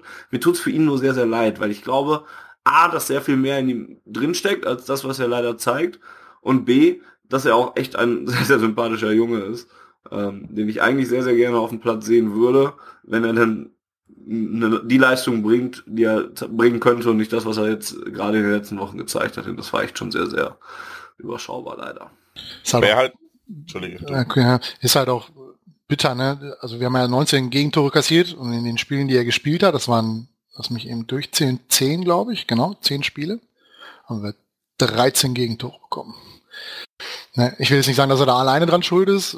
Das wäre ein bisschen vermessen meiner Meinung nach, aber es ist halt schon ein Zeichen, dass in den Spielen, wo er spielt, wir die Hütte voll kriegen, dass wir einen Großteil der, der äh, Tore da kassieren. Ähm, genau, genauso ist es mit Weidenfeller. Seitdem Weidenfeller dabei ist, kriegen wir die Hucke voll. Ja? Wir gewinnen die Spiele nicht. Das jetzt nicht sein Problem ist, aber er hält halt auch den Kasten hinten nicht so sauber, wie man es vielleicht mal früher gewohnt war von ihm. Ne? Gerade das Ding, die Hoffenheim, beide Gegentore meiner Meinung nach, gehen auf seine Kappe zu. Mindestens mal 75 Prozent. Bei Weidenfeller war ich auch so, also zu Beginn ein bisschen skeptisch und dann hat er halt dieses Wahnsinnsspiel in Madrid gehabt und das werde ich ihm auch hoch anrechnen. Und Muss Elfmeter schießen gegen Union noch. Ja, Wobei klar, da muss man ja sagen, er hätte es fast verbockt, ne? Also gegen Union, Ja, da ja. eine Szene, die das wäre fast, wäre fast der Todesstoß gewesen. Und gegen Augsburg genau das gleiche. Kurz vor Schluss, da dieser Abschlag, der, Ja, der nach 20 ja. Metern wieder wie so ein Stein runterfällt. Ganz ehrlich, weil drisch den Ball ins Aus, wenn kein Spieler frei ist. Ist ja alles schön und gut, dass ihr das Spiel nochmal schnell machen wollt in der 90. Minute. Aber wenn da gerade keiner im, in, irgendwie in sagen wir mal, Umkreis von 10 Meter passsicher da steht, dann lass die Scheiße sein, hau den Ball lang nach vorne und fertig ist das Thema. Ja, also das, wir hätten das Spiel da fast verloren wegen, wegen einem so Klops. Und bei Weinfeller, der ist ungefähr, weil, weil Jens es gerade ansprach, mit den guten Leistungen gegen, gegen Madrid, auch mit der, der, äh, was, gegen Hoffenheim, wo er noch ein Riesending rausholt, oder was, Köln? Ne, Hoffenheim, glaube ich, ne? Er hat auch ein Spiel, wo er, wo er noch beim, beim Stand vom Unentschieden kurz vor Schluss so ein Riesending rausfischt an der, von der Linie. Köln, glaube ich. Ja, ähm, da ist er natürlich auch so, es schwankt halt auch extrem in seinen Leistungen. ne? Er hat so riesen Klöpse drin und dann äh, hat er auf der anderen Seite halt so Glanzparaden, wo du dir denkst, leck mir am Arsch, wenn du das Konstanz bringst, dann äh, schreibt man noch drei Jahre einen Vertrag und beim BVB. Aber es gelingt ihm halt leider nicht. genau das wäre jetzt mein Kritikpunkt gewesen. Ne? Also, äh, für, für mich drückt, also ich, ich fühle mich mit dem, also der, der drückt, also Moment, strahlt, das Wort habe ich gesucht, der strahlt für mich aktuell einfach keine Sicherheit aus. So, ne, es gibt Spiele Madrid, da dachte ich, okay, das war jetzt so sein, da ist sein Knoten geplatzt, jetzt ist er wieder drin und seitdem ist es halt auch nicht besser geworden. So, und das, das tut mir echt in der Seele weh, weil weil er so ein geiler Kerl ist, ja, gerade auch äh, auf der auf der menschlichen Ebene und wir haben das auch abseits dann erfahren dürfen. Ich glaube, Funny hat äh, da eine lustige Geschichte zu erzählen, wenn ihr irgendwann mal, wenn wir off the records mal drüber reden können. Ähm, aber äh, ist halt so ein geiler Typ und ja, ich, ich fürchte halt, der hat seinen Zenit jetzt mittlerweile dann doch relativ deutlich überschritten und gerade weil Birki sich dann auch ähm, nach der schwankenden letzten Saison sehr stabilisiert hat, fällt er halt rapide ab und ist trägt jetzt nicht unbedingt zur Sicherheit seiner, seiner Vorderleute bei, fürchte ich. Ja, Tuchel kann hat so wahrscheinlich, sagen. Tuchel hat wahrscheinlich damals bei Birkis Verletzung nicht umsonst gesagt, das ist das Schlimmste, was passieren konnte. Er wird sicherlich kein Problem mit Weidenfeller haben, aber ein Notendurchschnitt laut Kicker, kann man jetzt nicht allzu viel drauf geben, aber ein Notendurchschnitt von 2,6 ist man nicht so schlecht, ne? Der hat da richtig gute Spiele dabei gehabt und äh, ja. Und er ist halt natürlich auch einer, der, der das taktische, taktische Konzept da so ein bisschen besser drauf hat als Weidenfeller, ne? Weidenfeller ist halt noch so ein Oldschool-Fußballer, Torwart. Ähm, der es nicht so drauf hat mit dem Ball. Das hat man ja damals schon, äh, letzte oder vorletzte Saison auch schon gesehen, wo es immer mehr drauf ankam. Ich finde, das merkt man auch sehr, sehr deutlich Ja, mittlerweile. ja. wenn der Also es ist nicht, ist nicht sein, ist nicht sein Spiel. Er hat seine, er hat seine Stärken, vor allem auf der Linie. Aber sobald es darum geht, das Spiel mitzugestalten, das Spiel schnell zu machen, ähm, auch mal hinten dann so wie in, in Manuel Neuer in Manier, äh, da den, den letzten Mann zu geben, äh, das ist nicht so sein Ding. Ist so alte Geri Ehrmann Schule. Ja, sonst noch was zu Defensive, sonst würde ich mal noch einen anderen Punkt anschneiden, der uns die letzten Wochen leider auch ähm, begleitet hat. Also ich würde, zu der, was die Defensive betrifft, ähm, fand ich in der zweiten Halbzeit das gegen Augsburg ein bisschen besser, nachdem Manny Bender eingewechselt worden ist. Mhm. Ich bin mal schwer gespannt, wie es laufen würde, wenn man Manny Bender und Sokrates, der meiner Meinung nach eine sehr gute Saison spielt, Sokrates, Ja, ja, der auch sau viel auf die Knochen bekommt. Ähm, gibt glaube ich auch kein Spiel, wo der mal richtig an, wo er nicht richtig einen abbekommt. Ähm, könnte ich mir vorstellen, dass das ein bisschen besser klappt, ähm, weil sich ja Bender und Sokrates auch schon so ein bisschen kennen. Ähm, bei Manni ist halt nur leider immer das Problem, dass er da immer gerne die Knochen hinhält und die Knochen das dann nicht so mitmachen und er dann leider wieder ein paar Wochen ausfällt. Vielleicht kommt er mal ein paar Wochen ohne Verletzung seiner Gesichtsknochen oder sonstigen Knochen durch die äh, durch die Bundesliga-Saison. Das wäre jetzt auch das gewesen, was ich angesprochen hätte. Ich fand Money nämlich oh, so, so souverän ruhig, ne? Das ist der, der Ruhepol schlechthin gewesen in der zweiten Halbzeit gegen Augsburg. Ja, Das hat er Und direkt auf Merino abgefärbt, ne? Der war in der zweiten Halbzeit deutlich passiger. Ja, ja, Ne, wo er dann da seinen, seinen Lauf hatte, wo er mal einfach mal, so wie Julio Cesar früher einfach mal das Mittelfeld halt Mittelfeld sein lassen und mit dem Ball bis zum Strafraum gelaufen ist. Solche, solche Dinger kannst du natürlich nur machen, wenn du weißt, dass hinten noch einer steht, der dir den, der dir den Arsch rettet, falls es schief läuft. Und das, das Gefühl hast du bei Marc Bartra nun mal leider überhaupt nicht, dass der dir dann noch was retten kann, wenn es schief läuft. Ne? Und das ist ja mal halt, ja, defensive Stabilität ist extrem wichtig und das hoffe ich, dass es irgendwie wiederkommt. Ansonsten wird es ganz, ganz schwierig für uns in der Rückrunde. Ich fand auch zum Beispiel, dass äh, Matthias Ginter eigentlich eine sehr, sehr solide Saison gespielt hat, aber er hat halt auch fast immer, also er, er hatte seine besseren Spiele auch an der Seite von Sokrates. Und ich weiß jetzt nicht, was das, wie viel das über Ginter aussagt und wie viel über den jeweiligen Abwehrpartner. Aber ähm, ich glaube, ja, es sagt eine Menge über Sokrates aus. Ja, ich, ich glaube, Ginter ist jetzt vielleicht auch noch nicht in der Position, dass er als Abwehrchef fungieren kann und das auffangen kann, äh, wenn dann seine Nebenleute nicht so souverän sind. Ähm, aber ich glaube, dass er als, als Ergänzung zu einem sehr souveränen Spieler, ich könnte mir auch Ginter und Bender äh, gut vorstellen, weil die sich, glaube ich, ganz gut ergänzen, weil Ginter dann so ein bisschen der, der Wildere sein kann und ähm, dann noch den Ruhepol hat. Aber damit Ginter und Batra, ich glaube, das sind beides zu, ja, wankelmütige Spieler vielleicht. Und äh, da, da müssten wir mal gucken, wie das von der Konstellation so hinhaut. Ich hatte mir äh, zu Beginn der Saison oder vor der Saison gedacht, dass sich da so ein paar Pärchen bilden könnten oder so ein paar, ähm, ja, ich sag mal, Positionen, wo man quasi immer positionsgetreu tauscht, dass man dann sagt, okay, links Innenverteidiger ist immer so ein bisschen der der offensivere, der etwas wildere, der äh, spielstärkere, das wäre dann Batra und Gintra gewesen. Und äh, rechter Innenverteidiger ist dann immer der Ruhepol, der der letzter Mann macht, der hinten aushilft, wären dann Sokrates und Bender, aber Bender hat halt leider sehr sehr lange gefehlt, so dass sich das nicht immer so vereinen ließ. Und Sokrates kann er auch nicht jedes Spiel machen. Äh, und ich glaube, es gibt halt so Pärchen, die gut funktionieren und Pärchen, die weniger gut funktionieren. Und wenn es ganz dick haben willst und überhaupt kein Tor kriegen willst, dann ist es Money und Papa. Weil wir gerade Mika Merino noch angesprochen hatten, kurz, ähm, da gab es auch noch eine Hörerfrage von Ping, der hat gefragt, wie hat euch Merino im letzten Spiel gefallen? Ähm, ist vielleicht auch noch ein ganz interessanter Punkt. Äh, einmal, weil es witzig ist, ich war zweimal in dieser Saison auf der Pressetribüne, zweimal stand Mikel Merino auf einmal in der Startelf. Ich scheine also sowas wie sein Glücksbärchi zu sein oder sonst was. Glücksbärchi. Ich will ein Glücksbärchi sein. Ähm. das wäre wunderbar, ein Glücksbärchi sein. Und es kam ja auch beide Male, kam es ja auch komplett aus dem Nichts eigentlich. Ne? Und dann sind wir wieder bei diesem Punkt Rotation und, und das Tuchel sich nicht erklärt und dann steht auf einmal Merino dann auch, auch wieder in der Startelf und sowas. Zweimal aus dem Nichts und ich muss auch sagen, um auf die Frage mal zu antworten, in beiden Spielen, das erste Mal war ja gegen die Hertha und dann jetzt gegen Augsburg, in beiden Spielen fand ich Merino vollkommen okay und eigentlich sogar gut. Also der hat bei beiden Spielen hat er eigentlich einen guten Eindruck bei mir hinterlassen. Der ist eigentlich nicht rechtfertigt, dass ich sonst in der Saison gar nichts von ihm sehe. Ähm, der hatte in beiden Spielen natürlich so seine, seine Unsicherheiten drin, was aber auch normal ist, wenn du auf einmal zweimal in die Startelf reingeschmissen wirst und sonst gar nicht äh, beachtet wirst quasi. Ähm, aber eigentlich eine komplett solide Rolle gespielt. Ich finde ihn eigentlich sehr einen interessanten Spieler, der gute Leistungen gebracht hat in den zwei Malen, in denen man ihn gesehen hat. Ähm, und fände es eigentlich auch interessant, mal mehr von ihm zu sehen. Also ich finde, find, das ist eine ganz, ganz komische Personalie auch.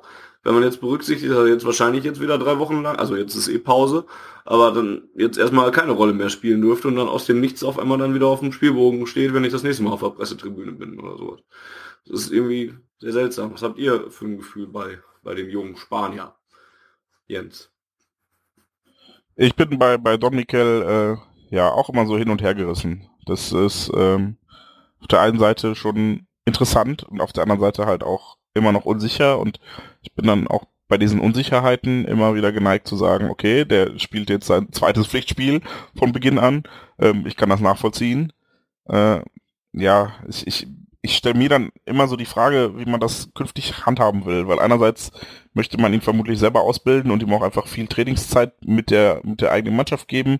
Andererseits wird es ihm mittelfristig aber nicht gut tun, wenn er nur auf der Bank oder auf der Tribüne sitzt.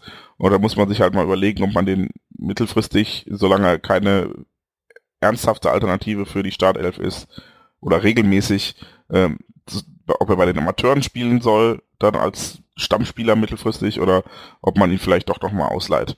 Nur wenn man ihn dann ausleiht, idealerweise vielleicht nicht zurück nach Spanien, wo das dann wieder, wo er so aus dem System komplett rausgerissen wird. Und ich, die Frage ist eigentlich eher, die ich mir stelle, weil ich ihn schon für super interessant halte und ich glaube, man hat ihn auch nicht grundlos gekauft. Ähm, und ja, er hat, er hat so eine, so eine spezielle Art zu spielen. Ich finde, kann das nicht unbedingt beschreiben, aber er grätscht zum Beispiel noch richtig gut und richtig häufig. Und das sieht man ja heutzutage quasi gar nicht mehr. Ich habe letztens noch bei Twitter irgendeine Diskussion über, über Tacklings im englischen Fußball geredet und äh, gelesen.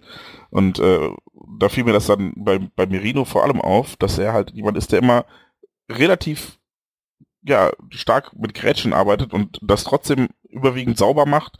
Gab es jetzt auch zuletzt äh, beim Spiel so eine Szene, wo, wo sich die halbe Mannschaft aufgeregt hat, weil er den Ball gespielt hat und trotzdem faul gepfiffen wurde. Ähm, deshalb, ich finde das total interessant, dass er so ein ganz anderer Typ ist und ähm, ja, wäre gespannt, mehr von ihm zu sehen. Kann aber auch verstehen, dass wir aktuell nicht in der Position sind, ihn öfter auszuprobieren. Was mich so ein bisschen wundert, ist, dass er Abwehrspieler spielt. Ähm, er selbst sagt über sich, äh, er sieht sich im Mittelfeld, im defensiven Mittelfeld. Ähm, ich glaube, dass das halt auch ein, einer der Gründe ist vielleicht, warum er nicht so häufig spielt, weil Tuchel ihn als Innenverteidiger sieht, aber wer vielleicht in, im Training nicht unbedingt den Eindruck macht, dass er sich jetzt den, den Startplatz verdient hat. Ähm, dass er Sicherheit bringt im, im, im Spiel. Aber wie gesagt, Tuchel erklärt sich nicht, da ist es reine Spekulation. Ähm, was auffällig ist, in beiden Spielen, die er gespielt hat, hat er enorm viele Ballkontakte. 155 gegen Hertha, 156 gegen Augsburg, glaube ich, oder 159. Ähm, also ich glaube schon, dass der Mann was am Ball kann, dass er ihn gut verteilen kann. Ist ja nur die Frage, ob er es A äh, als Innenverteidiger zeigen wird und B, ob er nicht ausgeliehen wird. Es gibt ja die Gerüchte, dass er nach Osasuna zurückgeht. Da bin ich bei Jens, das halte ich nicht für so gut. A, weil er dann die Sprache nicht lernt was ein großes Problem oder ein, ein, Problem sicherlich ist, weil er die deutsche Sprache nicht versteht. Genau übrigens bei Marc Bartra auch, das hat Tuchel auch angesprochen, er versteht die Sprache nicht, was so ein bisschen die Kommunikation dann schwieriger macht.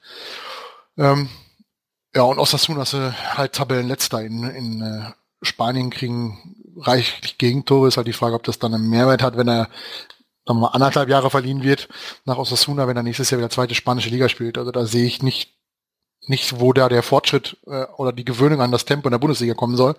Ähm, ich denke, da muss man ihn eher vielleicht in die zweite Liga verleihen oder eben halt ja, Amateure weiß ich nicht, die spielen halt auch eine ziemlich gute Saison.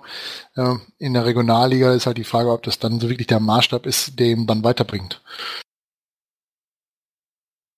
Schwierige Personalie.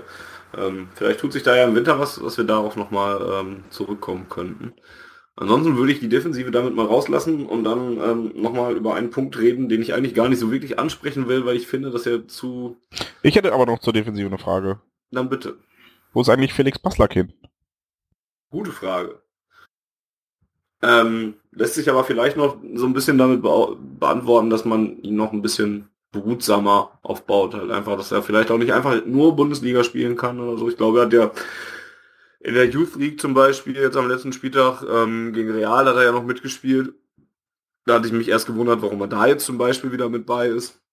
Aber es ist vielleicht auch gar keine so schlechte, schle schlechte Lösung, ihn auch mal noch mal woanders einzusetzen. Dass er nicht nur Bundesliga spielt, dass er seine, seine Kräfte mal ein bisschen, ähm, ähm, jetzt wird mir das Wort, ein bisschen einteilen, einteilen kann und, und dosieren kann. Ähm, und ja, finde es auch komisch, weil, weil er mir eigentlich auch sehr, sehr gut gefallen hat in dieser Saison, aber ähm, kann mir das da dann halt vielleicht noch so ein bisschen damit erklären, dass er halt noch ein junger Spieler ist, den man behutsam und langsam aufbauen möchte, als dass man ihn jetzt wirklich jede Woche ähm, auf die Bank oder ins, ins äh, Startteam stellt. Ich, ich verstehe halt dann diese rabiaten Brüche nicht. Ne? Also das hatten wir bei Ginter letztes Jahr auch so, dass er erst die komplette Hinrunde quasi gespielt hat und richtig gut war und dann danach ja noch alle immer die letzten zwei Minuten eingewechselt wurde. Und so, so aus dem Nichts. Und so war es bei Passlack. Klar, der, der war halt irgendwann einfach mal drüber.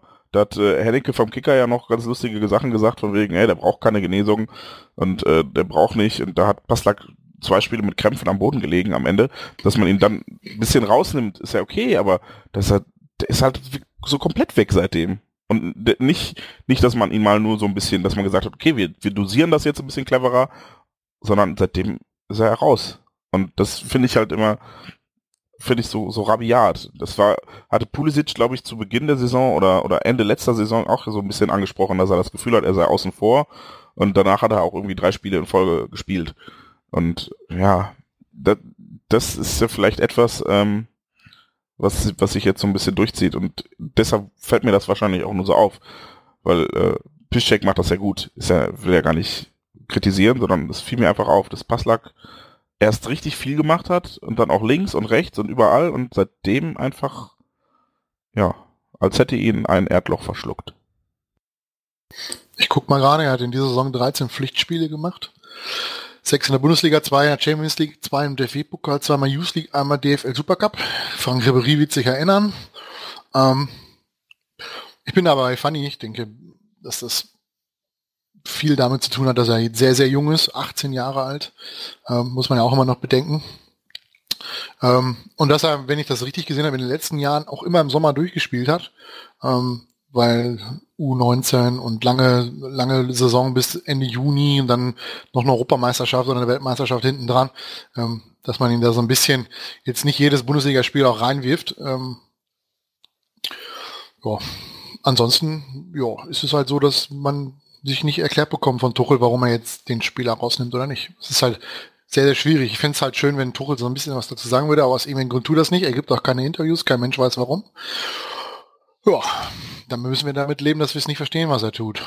Da muss er natürlich auch damit leben, dass die Leute nicht verstehen, was er tut und das dann entsprechend kritisieren. Tja, nehmen wir es mal so hin. Ähm, ja, ich hatte gerade schon übergeleitet eigentlich, weil es ein Thema ist, was ich gar nicht so ansprechen möchte, weil ich finde, dass es dann zu oft auch als Entschuldigung hergenommen wird oder als, ja, sage ich gleich noch was zu. Aber es ist das Thema, was wir mit den Schiedsrichtern hatten, mit der Foul-Diskussion, die nochmal aufgenommen wurde, dann ja auch sogar nachdem Marco Reus ähm, als Ladendieb vom Platz gestellt wurde in Hoffenheim und so weiter. Ähm, als Ladendieb? Ja, Thomas Tuchel hat doch gesagt, es ist so wie ein Ladendieb, der, ähm, wo man dann nachher auf die Kamera guckt und man sieht, der Ladendieb hat gar nichts gemacht, aber er kriegt trotzdem, wird, kommt trotzdem in den Bau. Das war die Analogie, die Thomas Tuchel auf der Pressekonferenz vor dem Augsburg-Spiel benutzt hat. Weil Reus halt immer noch gesperrt war, weil er diese gelb-rote Karte gesehen hat.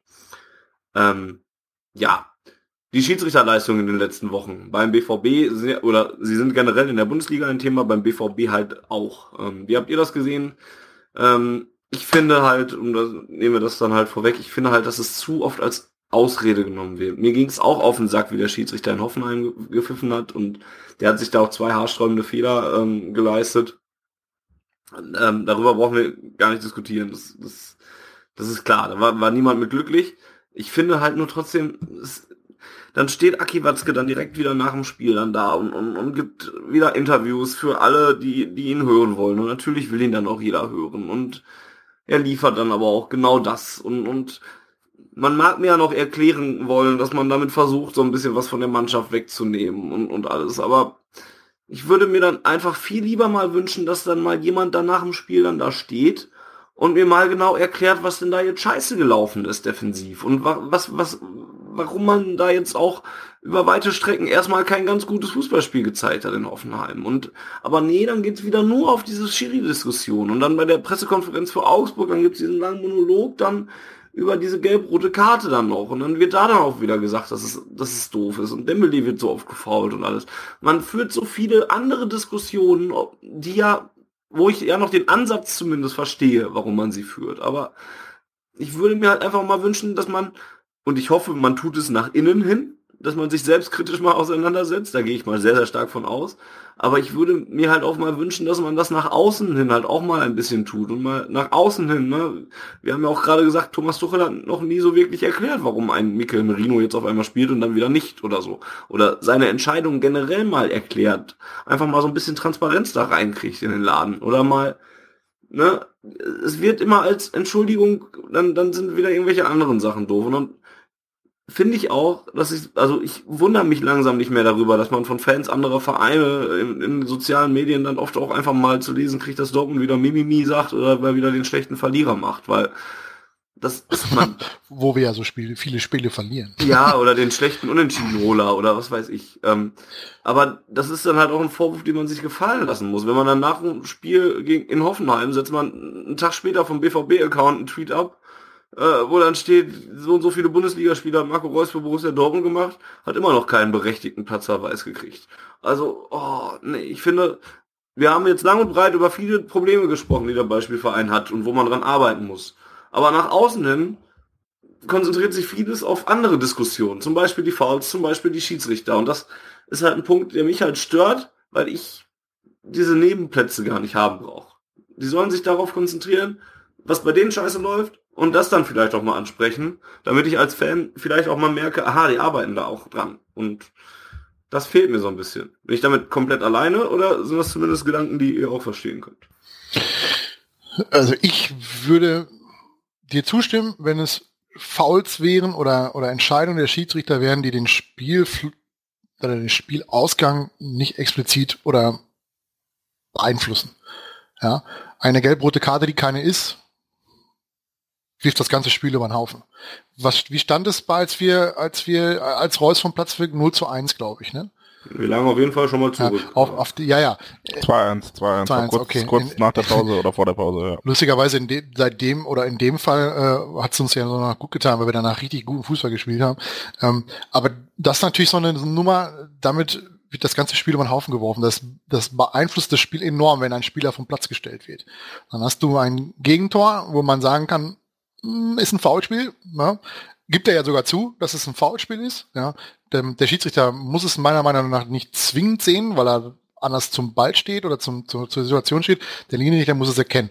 Ja, wenn ein Tor fällt aus einer, aus einer Situation, die der Schiedsrichter falsch beurteilt, dann ist das für mich A, eine Fehlentscheidung, B, beeinflusst das das Spiel. Ja, weil man dann wieder dem Rückschlag hinterher rennt. Völlig egal, was vorher passiert ist, aber wenn ein, wenn ein Foul passiert in einem, in einem äh, Spiel, was zu einem Tor führt, dann, dann ist es halt so. Ähm, und was mir hier richtig auf den Sack geht, ist diese Faulerei an Dembele. Wenn, wenn die Spieler, die Gegenspieler es so weit bringen, dass Dembele nicht mehr laufen kann, weil sie ihn immer wieder in die Mangel nehmen und immer wieder auf den Socken stehen, ähm, da muss als Schiedsrichter, muss man dann noch irgendwann mal einsteigen. Und da muss man dann mal sagen, pass auf, nochmal so ein Ding und dann kannst du Marco Reus unter der Dusche Hallo sagen. Aber das passiert halt nicht. Das ist eine Zweikampfbeurteilung, ähm, die die ich einfach nicht in Ordnung finde, wo man auch durchaus als Mannschaft mal sagen kann, dass das für wiederholten Mal in der Saison vorkommt, dass man enorm auf die Socken bekommt ähm, und da einfach keine Konsequenz passiert, dass die, dass die Spieler mal so ein, auch mal eine gelbe Karte kriegen oder auch mal halt dann vom Platz gestellt werden. Ähm, auf der anderen Seite glaube ich, dass es der Mannschaft nicht geholfen hat, dass Thomas Tuchel dieses Fass mit den Foulspielen aufgemacht hat. Nach dem, wann war es Leverkusen-Spiel, wo er dieses Fass aufgemacht hat, ja. wo er gesagt hat, sie kriegen andauernd auf die Socken. Ähm, ich glaube, das hilft der Mannschaft nicht, weil das war so ein unterschwelliges Eingeständnis nach dem Motto, wenn du den Dortmundern auf die Socken gibst, das mögen die gar nicht, ja, ähm, dann kriegen sie ihr Spiel nicht durch. Dann haben sie keine Lust mehr, dann verlieren sie die Lust am Spiel und dann haben sie ihre Probleme. Ähm, das hätte er, glaube ich, meiner Meinung nach nicht öffentlich oder öffentlich sagen sollen. Wäre besser gewesen, wenn er das ja, vielleicht nicht so direkt, wenn er es denn ansprechen will, nur auf dieses Spiel bezieht und dann nicht nur das Freiburg-Spiel mit reinbringt und noch andere Spiele mit reinbringt, ähm, dann haut Sky am nächsten Spiel direkt eine Statistik raus, wo live mitgezählt wird, dann äh, zieht sich das, im Grunde zieht sich das ja jetzt bei jeder, bei jedem Spiel, äh, hast du irgendwie Leute, die fragen, wie viele Fouls gab's, ja, 23, äh, schön, äh, Tuchel, was sagen sie dazu? Das ist natürlich, das bringt uns nicht weiter, finde ich. Das hätte er sich sparen soll, meiner Meinung nach. Aber in dem Moment, wo es wirklich richtig spielentscheidende Fouls sind, ähm, die das Spiel und den Spielausgang beeinflussen, ähm, bin ich durchaus der Meinung, dass auch die Mannschaft das kritisieren darf. Bin so ein bisschen hin und her gerissen. Aber das liegt in erster Linie daran, dass ich mir wirklich selten irgendwelche Pressekonferenzen und Interviews nach Spielen angucke, weil, ja, also ich, erstens zweifle ich so ein bisschen an dem Gehalt von Interviews auf dem Spielfeld. Ja, da ist selten wirklich Kluges gesagt worden. Und äh, ja, zweitens habe ich dann, also ich weiß nicht, letzte Woche Hoffenheim zum Beispiel war ich einfach in der Kneipe mit Kumpels und konnte dann eh nichts hören. So.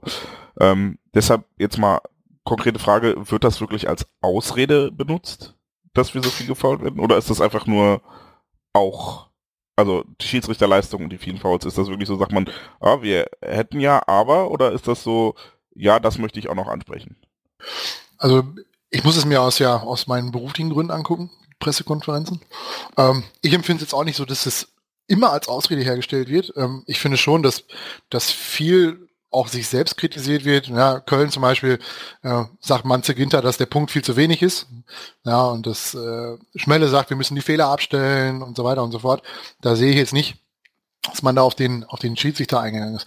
Was natürlich immer hängen bleibt, ist, wenn Watzke sich hinstellt und einen raushaut. Ja, das ist nun mal Watzke Matz halt ganz gerne haut einen raus und ist halt dem, dem Populismus nicht abgeneigt, da auch mal ein bisschen, ähm, ja, zu poltern, also Kalle Uli Hoeneß Manier.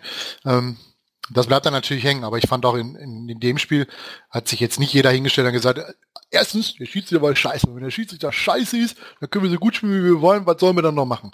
Also es war schon so, dass viele dann auch gesehen haben oder gesagt haben, dass es nicht unbedingt am Schiedsrichter lag, dass man das Spiel nicht gewonnen hat. Gut. Dann äh, finde ich das nämlich überwiegend legitim, glaube ich, äh, anzusprechen, wenn etwas scheiße ist. Ähm, ich bin voll bei dir, Volker, dass ich glaube, dass das unglücklich war, anzusprechen, ähm, hey, wir kriegen viel auf die Socken, weil seitdem kriegen wir noch mehr auf die Socken. Ähm, aber ich finde es halt legitim, das zu kritisieren, weil in meinen Augen darf es einfach nicht eine valide Taktik sein, so lange auf den Gegenspieler einzutreten, bis er ausgewechselt werden muss.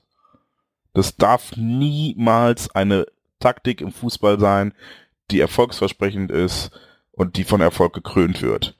Und da kommen wir dann zu dem Punkt, dass vielleicht die Schiedsrichter mittelfristig ähm, ja anders agieren müssen und vielleicht auch andere Möglichkeiten an die Hand gestellt bekommen. Ich rede jetzt nicht von einem Videobeweis, sondern ich rede davon, dass man vielleicht über Teamfouls nachdenkt oder sowas. Dass man sagt, okay, ähm, du bist jetzt vielleicht, hast jetzt vielleicht nicht selber fünfmal getreten, aber ihr als Team habt jetzt fünfmal getreten. Jetzt gibt's, weiß ich nicht, müsste fünf Minuten ohne, ohne einen Mann, also einen Mann vom Platz nehmen oder wie auch immer. Irgendwie sowas, dass halt Faulen nicht als taktisches Mittel gefördert wird und akzeptiert wird, sondern dass Faulen immer noch, da kämen wir jetzt wieder zu der Diskussion zurück, die wir schon mal geführt haben, dass Faulen ein Überschreiten der Regeln ist und eben nicht ein Ausnutzen der Regeln. Da müssten wir meiner Meinung nach wieder hinkommen, dass man sagt, okay, hey, Faulen ist halt, ja. Waren wir schon mal da? Nee, aber dann müssen wir Weil du sagtest, wir müssen da mal wieder hinkommen. Ja. Also Im Grunde waren wir ja nie da. Fußball war ja immer schon äh, ein, ein Sport, der, der auch sich dadurch, äh, ja, ausgezeichnet ist das falsche Wort, aber der eben halt diese Regelung nicht hat, die es in der, in der NBA gibt, äh, mit diesen, mit diesen vielen, äh, mit fünf Fouls oder sechs Team-Fouls, sondern dass es eine individuelle Bestrafung für den einzelnen faulenden Spieler gibt. Wobei mittlerweile fliegt der Reus auch vom Platz für keinen Foul. Ähm, das ist halt immer so eine Sache, ja, es, es, ich finde das, ich finde das schwierig. Ähm, da gibt es einige Stellschrauben meiner Meinung nach, die man vorher angehen sollte bevor man diese äh, Teamfall-Nummer nimmt. Ähm, das war jetzt auch nur so eine Sache, die mir nach dem Hoffenheim-Spiel einfach spontan, ne, wir standen halt irgendwie in der Pinte und das war so eine Sache, die mir spontan in den Sinn kam, weil Dembele irgendwann verletzt ausgewechselt werden musste und äh, wir auch im Köln-Spiel schon, glaube ich, zwei oder gerade drei verletzungsbedingte Wechsel hatten. Ja, alle drei, wobei da meiner Meinung nach, glaube ich, keine Fouls dabei waren. Ne? Also wenn ich, ich gucke, ich lese nochmal nach, aber ich meine zum Beispiel Castro wäre schon leicht angeschlagen in die Partie gegangen ähm, musste deswegen raus. Aber klar, ich meine, bei Dembele, so Sokrates, glaube ich, wurde wirklich mehr oder weniger vom Platz getreten. Äh, ja, kann sein, aber bei Dembele brauchen wir nicht drüber streiten. Bei dem war es offensichtlich äh, gerade aufgrund der Leistung in der zweiten Halbzeit, die er gegen Hoffenheim gezeigt hat, dass Hoffenheim nur ein Ziel hatte, ihn noch irgendwie vom Platz zu kriegen, bevor er das dritte Tor vorbereitet, weil der Mann war überragend in der zweiten Halbzeit. Den hatten sie ja, überhaupt nicht im Griff. Ne? Die hatten Angst vor dem. Also du hast es ja gesehen, wenn der am Ball war, haben die, haben die zittrige ja. Knie gehabt. Was, was mich halt das, an der Sache... Das darf halt, ja, aber das darf einfach, nee, das wollte ich noch kurz zu Ende ja. ausführen, das darf einfach nicht sein. Also es darf nicht, darf nicht sein, dass eine Mannschaft mit so einer vielleicht auch nicht taktischen Vorgabe, aber mit so einem Mittel nachher noch mit einem Punkt belohnt wird oder überhaupt erfolgreich ist. Dass diese bewusste und mutwillige äh, Überschreitung der Regeln und in dem Fall ja dann auch Gefährdung der Gesundheit der Gegenspieler, ähm, ja, dazu genutzt wird, um am Ende erfolgreich in Fußball zu spielen. Denn dann ist es ja nicht erfolgreich Fußball spielen, sondern erfolgreich Fußball verhindern. Und deshalb finde ich dann auch durchaus legitim, dass man solche Dinge anspricht. Ja, weil es eben gesundheitsgefährdend ist, größtenteils dann auch. Ja, wir, wir haben ja diese Saison viele Verletzungen gehabt und einige kamen auch durch Fouls. Und dann finde ich auch legitim, dass man äh, im Sinne der Spieler und der Gesundheit mal sagt so, hey Leute, äh, wir kriegen ganz schön viel auf die Socken, da müssten die Schiedsrichter auch mal früher mit den persönlichen Strafen anfangen. Dass Watzke das natürlich nicht in einem legitimen Todfall macht, das wissen wir alle. Und ich glaube, das ist dann das Problem, was Funny dann bemängelt und das als, als Ausrede empfindet und als Gepolter ich finde, dass man das ansprechen darf, aber dann muss man halt auch gucken, dass der Ton die Musik macht. Es ist halt auch die Frage, wie viel es bringt, das anzusprechen. Ne? Ziemlich viel. Ich wollte gerade sagen, wenn, du, wenn du siehst, Bayern München, ja, was haben sie damals geschimpft, als Franck Ribéry auf die Socken gekriegt hat, Wann hat der das letzte Mal richtig auf die Socken gekriegt? Oder ein Ian Robben, wann hat der mal, man musste der mal vom Platz, weil sie ihm vom Platz getreten haben. Das ist Ja, schon du hast ja gerade her. gesagt, dass es schon ein Eingeständnis war, ähm, dass wir ein Problem haben, auf die Socken zu kriegen oder dass wir mit Ja, körperlichen Spielen ein Problem haben. Und jetzt ist mal die Frage. Aber das war ja ein Eingeständnis, was wir selber gemacht haben. Und das fand ich, ist, ist nicht richtig. Das hätte man nicht machen sollen. Man hätte Ja, nicht ja, öffentlich aber sagen sollen, wir zählen die Fouls, ja, wir kriegen alle, jedes Spiel 20 Mal wird Foul gepfiffen. Ähm, Gerade nach einem Spiel, was wir verlieren, dann weiß jeder Gegner, der dann nächstes dazukommt, oh, das Klar. mögen sie nicht so. aber, gern. wie, aber wie soll man sonst ansprechen? Also, ja, ich finde, man kann es ruhig so machen, ähm, wie es damals, äh, oder ich weiß gar nicht, wer es von uns, es hat auch irgendein Spieler gesagt, ähm, dass man solche Spieler, ich glaube, es Marcel Schmelzer war es nach dem Hoffenheim-Spiel, dass man eben halt so ein Dembele dann auch mal schützen muss. Ja, äh, es Ja, kann nicht ich sein, dass der, dass der mutwillig vom Platz getreten wird, ja, und es gibt da, glaube ich, eine gelbe Karte für einen Foul, aber für das erste Foul, wo er dann schon zwei Minuten bahnen wird, gibt's keine gelbe Karte. Ja, Marco Reus fliegt, fliegt vom Platz mit gelb-rot und wegen angeblichem Haltens. Kurze Zeit später gibt's ein Duell im Mittelfeld, wo Sven Mender gehalten wird. Dafür gibt's nichts, nicht mal einen Freistoß. Und das sind halt so Dinge, ähm, die finde ich, kann man ansprechen. Und wenn es darum geht, Spieler zu schützen, mein Gott, dann macht man es halt mal wie, wie Bayern München. Dann haut man halt mal einen raus und sagt, äh, sorry Leute, solche jungen Spieler wollen wir gerne hier haben, aber es kann nicht sein, dass die andauernd auf die Socken kriegen, die müssen mal besser geschützt werden. Hat der geklappt. ich weiß halt nur ich nicht, glaube, das Problem bei, bei Tuchels äh, Ansprache war, wen er angesprochen hat. Er hat nämlich, als er gegen Leverkusen gesagt hat, hey yo, ne, wir kriegen so viel, so viele Fouls, das war die falsche Ansprache. Er hätte sagen müssen, hey Leute, unsere Spieler werden nicht geschützt, unsere Spieler werden gefährdet. Genau. Ne, das war das der Fehler, den er gemacht hat. Er hat, er hat gesagt, oh, wir kriegen so viele Fouls, ist klar, dass wir dann scheiße spielen. Er hätte sagen müssen, wir kriegen so und so viele Fouls, das gefährdet unsere Spieler. Und dann wird es natürlich ganz anders aufgenommen. Ich weiß halt nur nicht, wie viel du im Endeffekt dann so bei, bei den Schiedsrichtern bewirkst. Klar ist das jetzt ein Punkt zu sagen, dass, dass Ribéry da jetzt nicht mehr so sehr auf die Socken kriegt oder so. Aber ich weiß jetzt nicht, wenn, wenn du so eine Aussage triffst und sowas hören die Schiedsrichter dann ja auch. Die können dann ja, ne, dann heißt es beim nächsten Mal, wenn er jetzt mal stärker auf sowas achtet, dann heißt es aber dann auch in den Medien dann nachher wahrscheinlich irgendwie, ah, jetzt ist der aber darauf reingefallen, was, was Borussia Dortmund gesagt hat. Borussia Dortmund hat gesagt, hier pfeift mal mehr oder passt mal besser auf die Spieler auf und er ähm, nimmt die jetzt auch in Schutz und alles. Ne? Das, das darf er natürlich, aber ich glaube, das Medienecho wäre halt ein seltsames da drauf. Andersrum natürlich, wenn das nicht macht, geht es natürlich weiter. Ich weiß es, Ja, Vor allen Dingen sind die Spieler ja dann also verletzt. Und das ist ja der Punkt. Ja, ja, klar, also den Punkt an sich finde ich auch legitim. Ich weiß halt nur nicht, wie viel man damit bewirken kann wirklich, weil, weil, wie gesagt, wenn, wenn du jetzt als Schiedsrichter das hörst und dir denkst und dich davon beeindrucken lässt oder, oder dir das annimmst und dann bist du jetzt der Nächste, der Borussia Dortmund pfeift und dann bist du jetzt der dann sofort bei den ersten zwei, drei Fouls gegen Dembele dann aber auch sofort mal die gelbe Karte zeigt. Dann stellt sich aber auch irgendeiner, der dir was Böses will oder so, stellt sich dann auch hin und sagt, ja, jetzt ist er jetzt aber auch darauf reingefallen, was Borussia, die meckern hier einmal und, und, und schon reagiert er darauf oder so. Ne? Weiß ja, wie das ausgelegt wird heutzutage. Ja, da, also die, die Angst hätte ich jetzt vermutlich nicht, weil ich denke, äh, wir fordern nicht, dass es unberechtigte, unberechtigte gelbe Karten gibt, sondern einfach, dass es äh, von den persönlichen Strafen im Maß der Regeln auch Gebrauch gemacht wird und Genau dass nicht das. alles so locker ausgelegt wird. Und ich glaube, es hätte keiner ein Problem damit, wenn Gegenspieler eine berechtigte gelbe Karte bekommt. Das Problem ist, dass sie sie aktuell offensichtlich nicht bekommen. Ja, also ich weiß jetzt nicht, wie viele Fouls wir einstecken mussten. Da gab es ja zuletzt auch eine Also Diskussion bei, auf Twitter. beim Spiel gegen Hoffenheim waren es 40 Fouls insgesamt, 18 von uns und 22 von Hoffenheim. Und wie waren die Karten verteilt? Äh, fünf für Hoffenheim, warte. Im Moment, ich guck eben.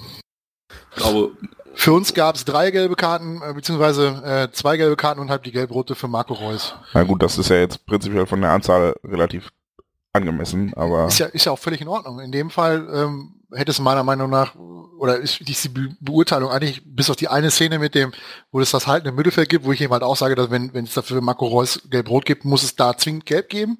Ähm, das ist halt so eine Sache, da ist es ja in Ordnung. Es gab ja auch Spiele, wo du auf die Socken kriegst und es gibt keine gelben Karten. Ja, guck dir, ich erinnere noch an das Derby, wo Kolasinac da völlig äh, aua, aua, aua. ja, Pulisic aua. da in der dritten Minute richtig von den Socken holt, das ist eine gelbe Karte. So. Und wenn das eine gelbe Karte ist, kann er sich das Foul in der zweiten Halbzeit, um den Kontakt zu unterbinden, nicht leisten. Oder er geht vom Platz. So. Und das sind halt solche Sachen, da muss einfach die Bewertung der Schiedsrichter deutlich besser werden. Ähm, dass, dass solche Dinge einfach gesehen werden. Und wenn sie sie nicht sehen können, ja, ich erinnere da an den, an den Ellbogenschlag von Abraham gegen Wagner, das Ding musst du dir angucken oder der, Schied oder der Spieler muss im Nachgang bestraft werden. Ja, ich glaube, es gab ja gar nichts oder faul Freistoß für Eintracht Frankfurt, weiß ich gar nicht. Ja, aber solche Dinger sind, das geht nicht. Das kannst du auch keinem erklären. Du sitzt vorm Fernsehen und siehst, wie da, wie, wie Wagner richtig einen vor die Mütze bekommt, ja, und da pfeift der Freistoß für Eintracht Frankfurt. Und da denkst du, wie kann man so einen Scheiß pfeifen? Und da muss man den Schiedsrichter meiner Meinung nach helfen. Und das geht nur beim Videobeweis. Ja, da gab es aber jetzt, glaube ich, äh, bei der Club-WM schon mal ähm, den ersten Feldversuch, der jetzt äh, in, insofern erfolgreich war, als dass äh, die Entscheidung revidiert wurde, wenn ich mich recht entsinne. Ähm, insofern aber misserfolgreich war, als dass vorher noch zwei Minuten diskutiert wurde. Also ähm, zu Beginn wird das vermutlich eher dafür sorgen, dass mehr diskutiert wird als weniger. Ja, Mittelfristig bin ich aber auch auf deiner auf deiner Seite. Es kann nicht sein, dass äh, wir Fernsehzuschauer besser Szenen beurteilen können als die Leute, die darüber entscheiden müssen. Und das liegt nicht daran, dass wir bessere Regelkenntnis haben, sondern einfach, dass wir bessere Bilder zur Verfügung haben. Das sollte eigentlich nicht sein. Und das ist eben halt auch etwas, was, was für die Schiedsrichter enorm schwierig ist. Ja, du stehst auf dem Feld, ja, und innerhalb von sagen wir mal, zwei Minuten weiß jeder im Stadion, inklusive der Bank und wahrscheinlich den Spielern auf dem Feld, dass das eine Fehlentscheidung war. Das siehst du dann auch immer eine Reaktion in der Halbzeit. Wenn in der ersten Halbzeit irgendwie eine krasse Fehlentscheidung passiert, hast du sofort eine Traube, die dann den Schiedsrichter umlagert, dann kommt der Manager und was weiß ich nicht, wer dann nochmal drei Takte dem Schiedsrichter mit auf dem Weg in die Kabine gibt. Ähm, da muss man denen auch ein bisschen helfen, meiner Meinung nach, dass man die so ein bisschen aus der Schusslinie nimmt, dass man ihnen die Möglichkeit gibt, etwas, was etwas halt nachzuschauen, was jeder im, im, im Stadion innerhalb von fünf Sekunden oder zehn Sekunden aus seinem Handy nachsehen könnte, wenn er will, ähm, ob es jetzt ein klarer Elfmeter war oder nicht. Aber solange man das nicht macht, wird es halt leider immer schwierig sein für die Schiedsrichter. Also ich würde mich zum Beispiel in der, in der Situation von Christian Dankert war, glaube ich, der Schiedsrichter bei Frankfurt-Hoffenheim, total unwohl fühlen. Du weißt ganz genau, du hast da einen richtigen Bockmist gepfiffen, ja, aber du hast halt keine Möglichkeit oder du hattest keine Möglichkeit, das nochmal anzugucken in, in, in der Wiederholung, um die Situation richtig zu beurteilen. Ja, und dann stehst du halt da und sagst dann in, am Ende des Spiels zum Nagelsmann, hätte man nicht besser in der zweiten in der Halbzeit mal ausgewechselt. Ähm, darf ich an der Stelle kurz Werbung für was machen? Klar. Ich habe, ähm, ich, ist jetzt glaube ich schon ein bisschen älter. Ich glaube, es war die EM 2012 oder welche war in Polen und Ukraine? Jo. Ich glaube, es war EM 2012. Da gab es ähm, dann danach einen Film, einen Dokumentarfilm, der hieß Referees at Work. Ähm, da wurden dann mal Szenen gezeigt oder generell Schiedsrichter begleitet und dann auch ähm, die Übertragung, was die Schiedsrichter sich gegenseitig erzählen während des Spiels mit Spielszenen übereinander gelegt und so weiter. Ähm, Gibt es, glaube ich, nur äh, im Originalton auf Englisch mit deutschen Untertiteln. Ähm, wer aber die Gelegenheit hat, den zu sehen, das würde ich mal empfehlen. Das ist nämlich super interessant. Ähm, gerade weil dann auch so Sachen sind wie Todesdrohungen vom polnischen Premierminister nach einer Fehlentscheidung und sowas, was da für Druck auf Schiedsrichtern lastet. Und ähm, gerade unter dem Aspekt fände ich echt, was du gerade sagtest, Volker, gut, wenn wir dann die Möglichkeiten, die wir haben, nutzen, um diesen Druck von Schiedsrichtern zu nehmen. Und jetzt nochmal Frage an euch beide. Darf ich jetzt auch was vorwegnehmen, was, was verraten? Das weiß ich nicht. Aber jetzt hast, kein, jetzt hast du es schon halb verraten. Genau, eigentlich hast du es kein, kein Widerspruch. Ähm, die nächste Ausgabe von Auf Ohren wird mit einem ehemaligen Bundesliga-Schiedsrichter sein. Wir werden ähm, äh, quasi den Daniel Farke Podcast. Das Format hat uns so gut gefallen und ist auch auf so viel positives Feedback gestoßen, ähm, dass wir das jetzt nochmal machen wollen und wir hoffen auch, äh, dass der gute Mann genug Zeit und äh, Lust mitbringt, ähnlich lang wie Daniel Farke mit uns zu quatschen. Und dann werden wir mit, darf ich den Namen verraten? Ja, jetzt. Das Kind ist eh im Brunnen. Bald ist Weihnachten, also. Geschenke. Äh, wir werden mit Thorsten Kienhöfer ein äh, ausführliches Gespräch führen und ähm, werden ihn dann auch zu solchen Dingen, glaube ich, mal befragen. Deshalb würde ich die Schiedsrichterdiskussion jetzt an dieser Stelle ein bisschen abwürgen wollen und äh, das dann auf die nächste Ausgabe verschieben, wo wir wirklich hoffentlich in aller Tiefe über das Schiedsrichterwesen an sich reden können und reden werden und äh, ich hoffe, dass Thorsten Kienhöfer uns auch äh, ausführliche Antworten geben wird. Fragen ja. immer an den Account schicken. Genau, also wenn ihr Fragen habt, ab sofort gerne Fanny, hast du schon Hashtag? Komm, hau einen raus.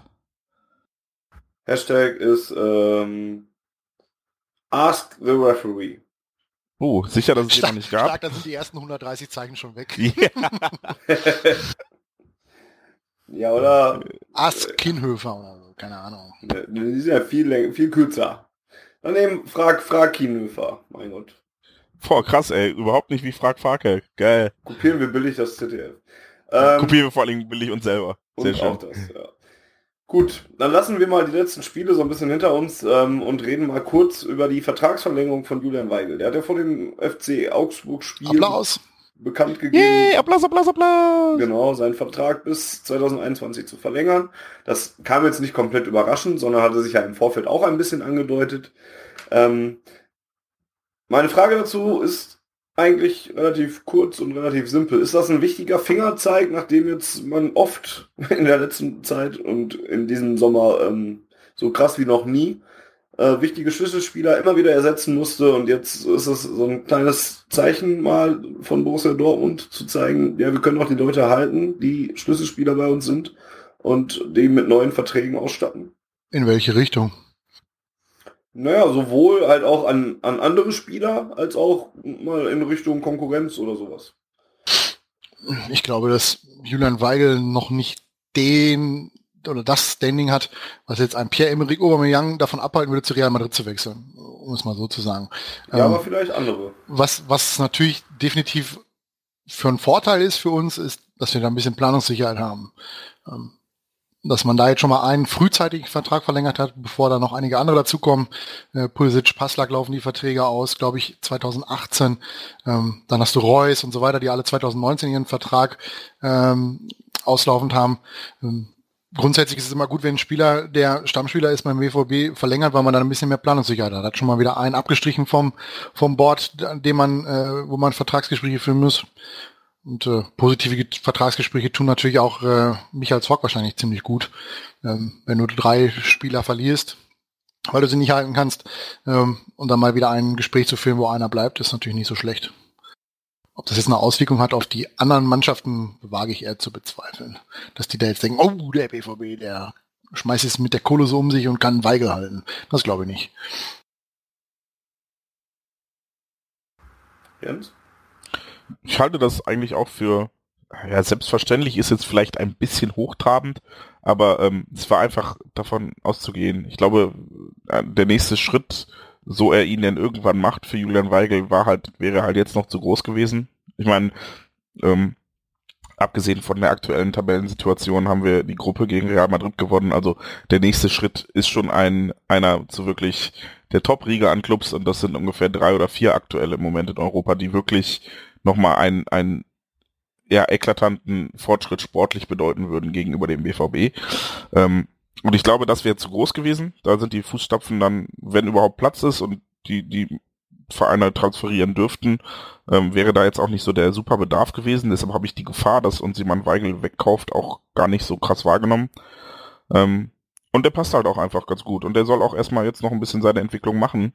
Ähm, hat ja jetzt für meine Begriffe diese Hinrunde ein bisschen schwächer gespielt als nach dieser wirklich herausragenden, ja, dieser, dieser alles in den Schatten stellenden Saison letztes Jahr, ähm, hat er jetzt dann so ein bisschen dieses klassische Loch, was Jugende oder jugendliche Spieler oft haben, äh, ist er so ein bisschen da reingefallen und ähm, der wird sich auch wieder stabilisieren und dann vielleicht auch mittelfristig eine Stütze für uns werden und nicht nur kurzfristig. Und das finde ich gut. Interessant finde ich äh, den Zeitpunkt der Verkündung schon, weil ich so ein bisschen den Eindruck habe, ähm, dass das sicherlich jetzt auch ähm, einfach die Verhandlungen abgeschlossen waren, aber ich glaube, dass das auch so ein bisschen so mit allem drum und dran, mit im Stadion bekannt machen und so weiter, das war schon ein bisschen Politikum, äh, wie, wie seinerzeit, ich weiß nicht, ob ihr euch erinnert, ähm, das war zu der Zeit von Van Marwijk, glaube ich, da war auch so ein bisschen schlechte Stimmung im Verein und dann hat Florian Kringe seinen Vertrag verlängert und das hat man natürlich auf der JHV verkündet, wo eh alle gerade wütend da waren. So, und das war so ein bisschen mein Eindruck, als ich gestern diese Videobotschaft gesehen habe, dachte ich, boah, ey Leute, nee, vorgestern, äh, boah Leute, das ist jetzt aber bisschen dick aufgetragen für eine Vertragsverlängerung. Das haben wir doch eigentlich nicht nötig. Aber offensichtlich schon. Also scheint man die, die miese Stimmung äh, wahrgenommen zu haben und ich fand das ein bisschen plump. Freue mich aber trotzdem natürlich, äh, dass Jule uns noch hoffentlich sehr lange erhalten bleibt und auch hoffentlich sehr guten Fußball bei uns spielt. Fanny, was sagst du denn dazu? Ja, ich, ich, ich freue mich auch, dass er, dass er bleibt und, und finde es, ja, also ein riesiger Fingerzeig finde ich es nicht, aber ich finde so ein kleiner ist es doch durchaus, dass man mal zeigt, oder auch, dass man auch mal den Fans, den eigenen Fans auch mal gezeigt hat, hier hauen jetzt auch doch nicht direkt alle ab, die mal eine gute Saison gespielt haben oder sowas. So ein bisschen Politikum, wie du es genannt hast, und noch ein bisschen Fingerzeig, ist schon mit drin, finde ich zumindest. Gut, ähm, ja, dann haben wir auch, wir haben über die letzten Spiele geredet, wir haben noch damit auch insgesamt so ein bisschen auch ein Fazit über die Hinrunde gezogen. Ich hatte eingangs mal erwähnt, dass wir vielleicht noch über die Neuzugänge reden könnten, aber wir haben auch über viele jetzt schon gesprochen. Über Marc Bartra haben wir gesprochen, äh, über Dembele haben wir gesprochen. Ähm, wir wollen das trotzdem gern machen. Entschuldige, dass ich gerade kaue, aber ich hätte gedacht, Fanny stellt jetzt unser Thema nicht so in Frage. Ja, ich wollte es auch nicht in Frage stellen, so, aber wollte jetzt halt zumindest auf die zu sprechen kommen, die wir jetzt noch nicht explizit angesprochen haben. Denn wie gesagt, Batra und und und äh, Dembele und auch über Mikel Merino haben wir gesprochen. Ähm, wie wär's denn mal mit einem, da haben wir noch gar nicht, haben wir heute den Namen noch gar nicht gehört, Emre Moore. Ähm, was bleibt hängen bei dem jungen Mann bei euch, wenn ihr an die die Fußsohle im Bein des Gegenspielers und dann die Arme in der Luft und der Blick Richtung Schiedsrichter. War das jetzt zu gemein? Ein wenig. Okay. Ähm, ich finde, äh, Emre Moore hat, glaube ich, also für mich persönlich genau das getan, was ich erwartet habe, wenn ich ehrlich sein darf. Also er hat ähm, sein Talent aufblitzen lassen, hatte gute Spiele, hat dann halt auch mal so ein bisschen über die Stränge geschlagen und ähm, ich persönlich fand ihn jetzt weder sonderlich positiv überraschend noch äh, negativ abfallend, sondern der ist halt einfach sehr jung aus einer deutlich schlechteren Liga hierher gekommen, hat ähm, unfassbar interessante, weil komplett andere Anlagen ähm, und wird die halt mittelfristig gewinnbringend einbringen müssen. So, und ähm, dass er so, so ein paar Sachen hat er gemacht, da hätte ich nicht mit gerechnet, wie er dieses, dieses Tor in Madrid vorbereitet hat, äh, wo er sich den Ball erst selbst erkämpft und dann diesen großartigen Pass auf Aubameyang schlägt. Boah, also das sind Sachen, da hat er mich dann doch noch positiv überrascht. Aber so generell, was die Hinrunde angeht, war das auch von der von der Menge der Spielzeit, glaube ich, so ziemlich genau das, was ich erwartet hatte. Ja, der, ich wusste, dass der Minuten bekommen würde und ähm, ich wusste auch, ja, so ein bisschen ja nach der EM, wie der, wie der spielt und man guckt sich natürlich auch YouTube-Videos an von so einem Namen, den man nicht kennt. Ähm, deshalb hat mich das jetzt alles nicht super krass überrascht. Ähm, ich bin aber durchaus zufrieden damit und glaube, dass der auch mittelfristig noch eine Entwicklung nehmen wird, ähm, die positiv ist. Er muss halt einiges lernen, das haben wir, glaube ich, ähm, nach dem Hertha-Spiel ausführlicher besprochen, dass es da Dinge gibt, die er abstellen muss und er wird auch noch ein bisschen seine Defensivarbeit verbessern müssen ähm, und dann in der Entscheidungsfindung vorne besser werden, aber das hat Dembele jetzt auch innerhalb des halben Jahres schon geschafft. Also bin ich bei Moore mit zunehmender Spielzeit äh, und Zeit hier in Deutschland und in Dortmund vor allem beim BVB im Training jetzt überhaupt nicht skeptisch, dass er das, dass er das hinkriegt. Volker? Ja, Jens hat es ja schon angesprochen, also mit die beste Szene, was ihn wahrscheinlich auch richtig weiterbringt, war das, dass er gesehen hat, wenn er sich gegen Real Madrid hinten in der Defensive einbringt und einen Ball erobert ähm, und dann entsprechend klug die Räume äh, nutzt, dass er dann da einen enormen Anteil am Erfolg der Borussia haben kann, auch mit seinen 19 Jahren schon. Ähm, das ist natürlich etwas, was, was du im Training nicht lernen kannst, sondern nur in den Spielen und deswegen äh, würde ich Jens dazu beipflichten, je mehr er spielt, umso mehr dürfte das seiner Entwicklung gut tun.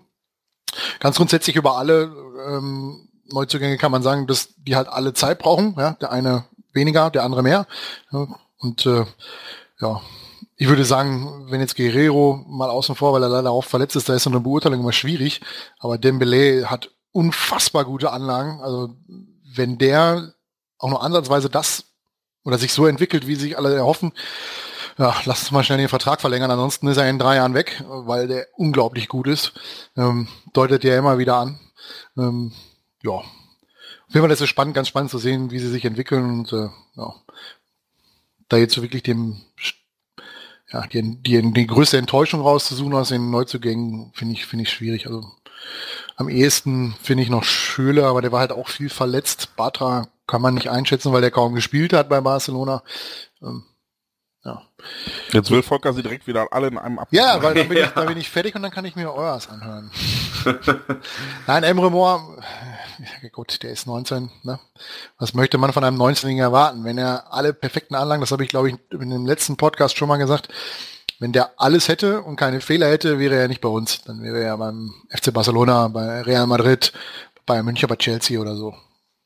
Wir müssen halt, wenn wir solche Spieler verpflichten, halt darauf hoffen, dass sie sich richtig entwickeln und äh, halt auch mit, den Problemen, die sie denn dann haben, äh, in der Entwicklung mit den Dellen, mit allen Höhen und Tiefen dann halt auch leben. Ja, bei Moore kann ich mich eigentlich insgesamt auch anschließen. Ich hätte mir vielleicht noch die eine oder andere Minute Spielzeit schon noch ein bisschen mehr gewünscht. Gerade in den letzten Wochen hatte ich so das Gefühl, er ist ein bisschen zu kurz gekommen oder hatte nicht ganz mehr so viele Einsätze, was aber sicherlich auch daran lag, dass ähm, Usman Dembele sich halt noch mehr in den Vordergrund gespielt hat und ähm, ja, jetzt im Prinzip ja sogar eine richtig starke Hinrunde ge zu, äh, gespielt hat, wenn man sich seine Daten anguckt mit den sieben ähm, Assists, die er mittlerweile in der Bundesliga beispielsweise gegeben hat und den generell der generell hohen Anzahl an Torbeteiligungen.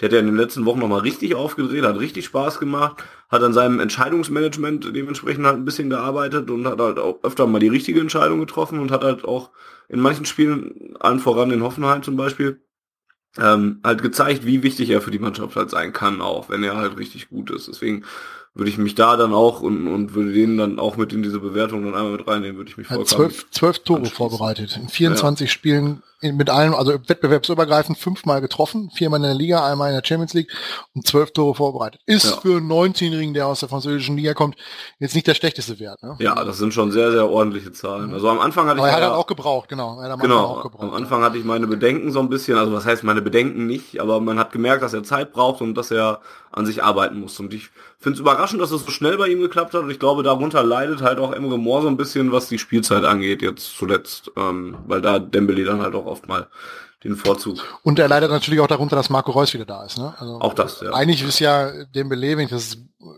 bei uns spielt er rechts, aber er hat er bei, bei in Frankreich immer auf links oder vornehmlich links gespielt. Das ist ja nun mal Marco Reus seine Position und dann bleibt halt auf rechts nicht mehr viel übrig. Ne? Wenn, wenn auf links dann vielleicht mal wieder einer fehlt, könnte es natürlich durchaus sein, dass, dass Dembele dann rüberrückt und Moore mehr Spielzeit auf der rechten Seite bekommt. Ja, das ist halt so eine, so eine Sache, wo er dann halt so ein bisschen hinten dran steht. Weil die Ja. Qualitäten hat er nun mal halt noch nicht. Ne? Dembele hat sich gut entwickelt. Über die Qualität eines Marco Reus brauchen wir nicht reden. Die dürften jedem bekannt sein. Und äh, dann bleibt halt nicht viel übrig für ihn. Wohl wahr, ja. Ja, über Schürle hatten wir auch so ein bisschen schon geredet zumindest. Also da wäre meine Meinung jetzt auch die, die Volker gerade noch so, so klar gemacht hat. Der war halt ein bisschen verletzt. Ist eigentlich relativ gut gestartet, fand ich. Also am Anfang hatte ich ja gesagt, auch, auch äh, in einer Ausgabe von Auf Ohren, ähm, dass der mir von den von allen Neuzugängen zu einem bestimmten Zeitpunkt auch best, am besten gefallen hat. Hat jetzt aber stark dann auch abgebaut nach seinen Verletzungen, was ich schade finde. Bin mir aber auch relativ sicher, dass er jetzt auch zu dem ähm, zurückkommen kann, dass er uns auch nochmal durchaus ordentlich weiterhelfen kann, wenn er ähm, jetzt zum Beispiel im Winter nochmal eine vernünftige Vorbereitung kriegt und dann vielleicht auch mal verletzungsfrei durch die Rückrunde geht. Das würde ihm sicherlich auch helfen. Ich bin ja, leider ein bisschen skeptischer geworden wieder. Ich habe ihn auch positiver gesehen, weil ich bei ihm, ich glaube, ich hatte das überwiegend mit der Körpersprache begründet, dass er sich halt immer voll reingehauen hat und so. Und das dann, ja, mehr oder weniger von Erfolg gekrönt war. Aber ähm, wenn ich ihn jetzt in den letzten Spielen so ein bisschen gesehen habe, war das ja schon, äh, vielleicht leidet er jetzt darunter, dass Marco Reus wieder da ist und das bei ihm einfach deutlich, deutlich besser aussieht. Aber Schöle fällt da schon deutlich ab, finde ich. Und ähm, ja, so ein bisschen habe ich aus den Augen verloren, was, was der uns unserem Spiel hinzufügen soll, was andere nicht haben. Und ähm, auch wenn Volker jetzt wieder sagen wird, für den Preis kann er nichts, aber dann schwebt halt im Hinterkopf wieder so, hey, 30 Millionen Euro, die hätte man vielleicht auch ein bisschen besser investieren können. Und ja, deshalb, ähm, Also was, was auffällig ist, ähm, dass Schöle nach der Verletzung, die er hatte, in Bandierung im Knie, ich glaube dritter Spieltag oder so, hat er ja gefehlt, nicht einmal über 90 Minuten gespielt hat. Beide Spiele vorher hat er 90 Minuten gespielt, gegen Mainz und gegen Leipzig. Ich finde das extrem auffällig, dass er danach nie wieder, das längste, was er gespielt hat, waren 68 Minuten gegen Bayern München. Ansonsten sind es immer nur Kurzeinsätze. Ich habe halt, weiß man nicht, ob der vielleicht, vielleicht ist er wirklich nicht fit. Ja, war zweimal nicht im Kader gestanden, gegen Köln und gegen Gladbach und gegen Hoffenheim hat er keine Minute gespielt. Finde ich, finde ich sehr auffällig. Ja, weiß ich nicht. Also, wenn er nicht fit wäre, fände ich es fahrlässig, ihn auf, auf der Bank zu lassen. Und ich, zum Beispiel jetzt auch zuletzt gegen Ja. Augsburg, gegen Augsburg, weiß ich nicht. Sein Wechsel war, glaube ich, für meine Augen auch einfach genau das Falsche. Ich hätte eher Moore gebracht in dem Spiel, so von der, von der Spielanlage, gerade für Dembele, der runtergegangen ist. Ähm, und deshalb, äh, ich bin bei Schöler halt leider wieder ein bisschen skeptischer geworden, nachdem er gut angefangen hat. Ähm, äh, ist er so ein bisschen, glaube ich, wieder in alte Muster verfallen und jetzt so ein bisschen, ja, sehr reduzierte Spielweise und bringt halt nicht so viel mit, was uns weiterhilft, wie man das jetzt vielleicht von anderen Spielern sieht. Er leidet da vermutlich auch unter dem Vergleich mit Dembele, der einfach, ja, Fanny sagt schon, bessere Entscheidungen trifft und äh, zuletzt einfach wirklich unser, unser herausragender Spieler war, nach Marco Reus, ähm, der allerdings nur dreieinhalb Spiele herausragen durfte. Äh, und ich glaube, hinter den beiden siehst du halt einfach schlecht aus, so oder so. Nur das Schüle halt, ja, ich, da waren die Erwartungen halt preisbedingt vielleicht ein bisschen unfair hoch, wobei so hohe Erwartungen hatte ich gar nicht, aber das Problem ist, dass sich meine Erwartungen erfüllen, so ein bisschen, aktuell. Aber ich bin äh, gerne geneigt, ihm dann auch noch die Rückrunde Zeit zu geben und zu hoffen, dass er dann als äh, entscheidender Faktor vielleicht nochmal positiv auffällt. Gut. Ähm, ja, wie nennt man noch? Mario Götze. Ähm, ja, da geht immer voran, sonst wird mir das wieder alles negativ ausgelegt. Macht. Ich würde bei, bei Götze ungefähr das gleiche sagen wie bei Schöle.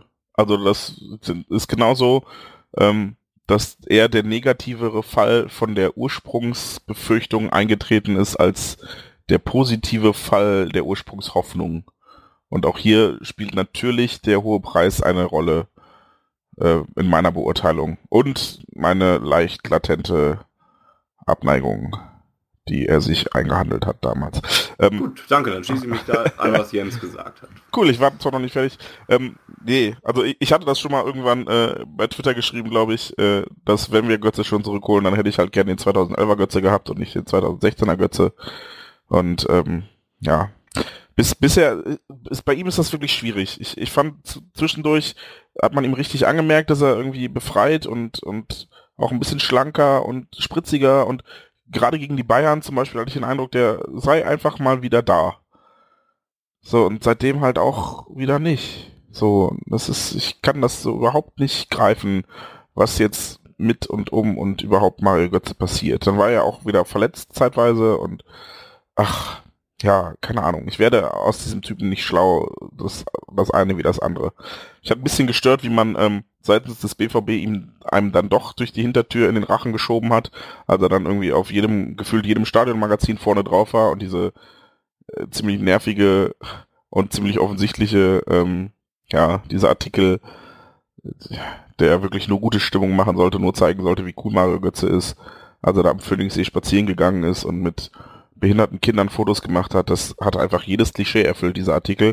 Wobei ich gar nicht sagen will, dass Mario Götze ein scheiß Typ ist und sowas nicht tun würde, aber es waren schon sehr viele Dinge, die da zusammengekommen sind in diesem Artikel, zufälligerweise, ähm, um Mario Götze einfach als coolen Typen rüberzubringen. Oder, ja, liebeswerten Typen. Ähm, Darf ich mal was fragen?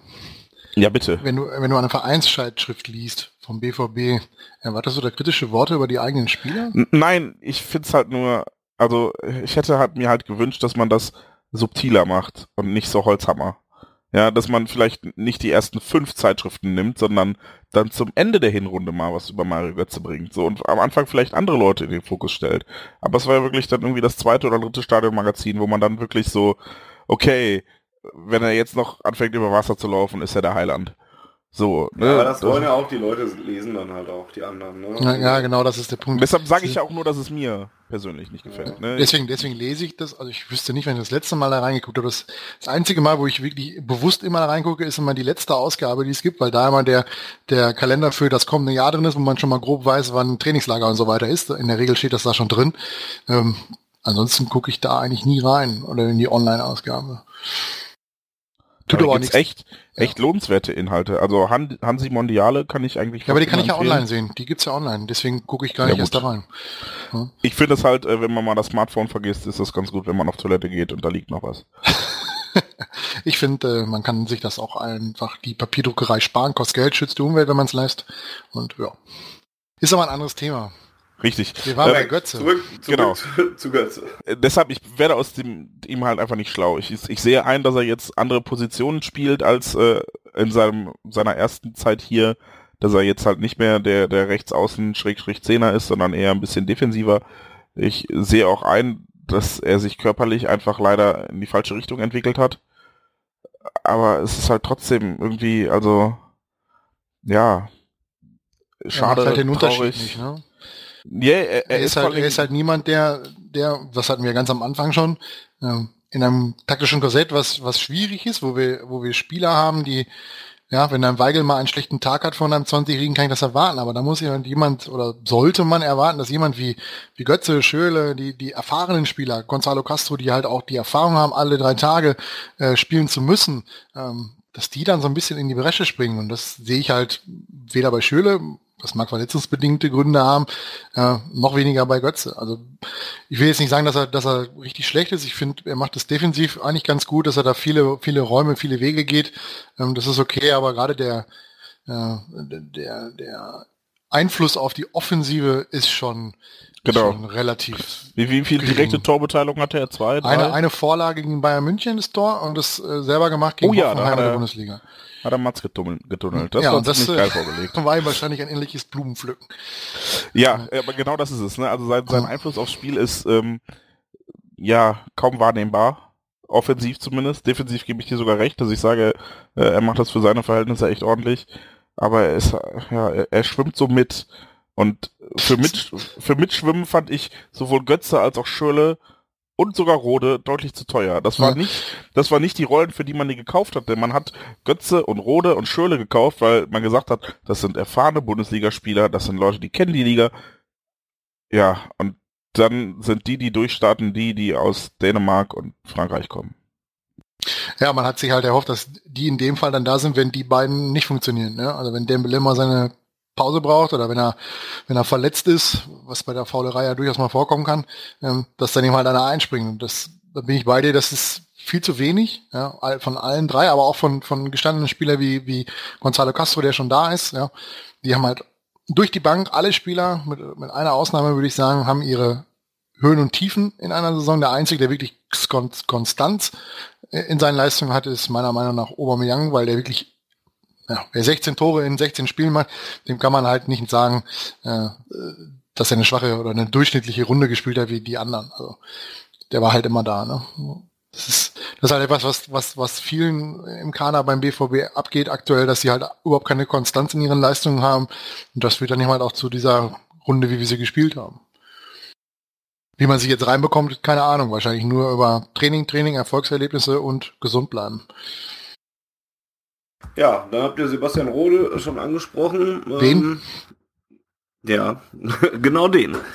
Ähm, von dem man sich auch insgesamt ja einfach ein bisschen mehr versprochen hatte, muss man sagen. ne? Also er ist vielleicht so ein bisschen gut für diese Racker-Rolle oder so und, und mal ein Arbeiter im Mittelfeld oder sowas. Aber für viel mehr reicht es dann tatsächlich ja wirklich nicht. Also es war auch eine sehr überschaubare Hinrunde, nachdem ich dem Transfer ja schon gar nicht so ähm, positiv gegenüberstand, muss ich jetzt auch sagen. Hat es bisher wenig gegeben, wo ich jetzt gedacht hätte, ja, das äh, war jetzt doch gerechtfertigt, den zu holen. Ja, leider würde ich dem aktuell Status Quo auch zustimmen. Also wirklich als, als Füllspieler okay, aber es gab dann auch wirklich Auftritte, wo ich mich gefragt habe, was er jetzt besser gemacht hat als der quasi verbannte Nuri Sahin. Und deshalb, ja. Das, das, So das eine macht bittere sowas- Nummer. Ja, Nuri sowas macht's Sahin. dann, macht's dann für, für jemanden, der äh, an Nuri Sahin so ein bisschen hängt, natürlich doppelt schwierig, das zu verdauen, wenn man dann sieht, dass Sebastian Rode für viel Geld eingekauft wird. Und ich habe den Transfer ja zu Beginn auch noch so ein bisschen verstanden, in dem Sinne, dass ich gesagt habe, der bringt vielleicht eine Komponente mit, die uns bisher fehlt, aber das ist halt bisher auch so gar nicht der Fall gewesen. Ne, der hat ein cooles Hackentor gemacht, ja, das haben in dem Spiel aber auch, glaube ich, zwei andere Leute gemacht. Von Rode hätte ich es nicht erwartet und war geil, aber Du hättest nicht erwartet, dass Rode danach noch laufen kann, wolltest du sagen. Nö, selbst das Tor fand ich schon ziemlich äh, spektakulär. Ähm, nee, aber auch sonst, er war jetzt nicht so der, der Beißer und Treiber, wie ich ihn mir erhofft hatte. Und ähm, ja, ich, ja, ja, ja, also ich finde, Viel Luft was nach ich, oben. ja, und was ich halt interessant finde an der Stelle ist wirklich, ähm, dass halt die, die unbekannten Spieler besser eingeschlagen sind als die bekannten. Und das lässt mich so ein bisschen an unserer Transferpolitik zweifeln, beziehungsweise äh, ja, an den Einschätzungen, wer da wen, wo, wie und wäre mal interessant zu wissen, wer welchen Transfer eingestielt hat und wer jetzt richtig lag und wer falsch. Aber das werden wir vermutlich so schnell nicht erfahren. Zumal so eine Beurteilung nach 16 Spielen noch mal, ja, nur eine Moment. Es sind ja, es sind ja nicht, es sind ja aber bei uns auch nicht nur Ah, gut, 16, sagen ne? wir, sagen wir nach vier Monaten, ja, vier, Ja. fünf Monaten.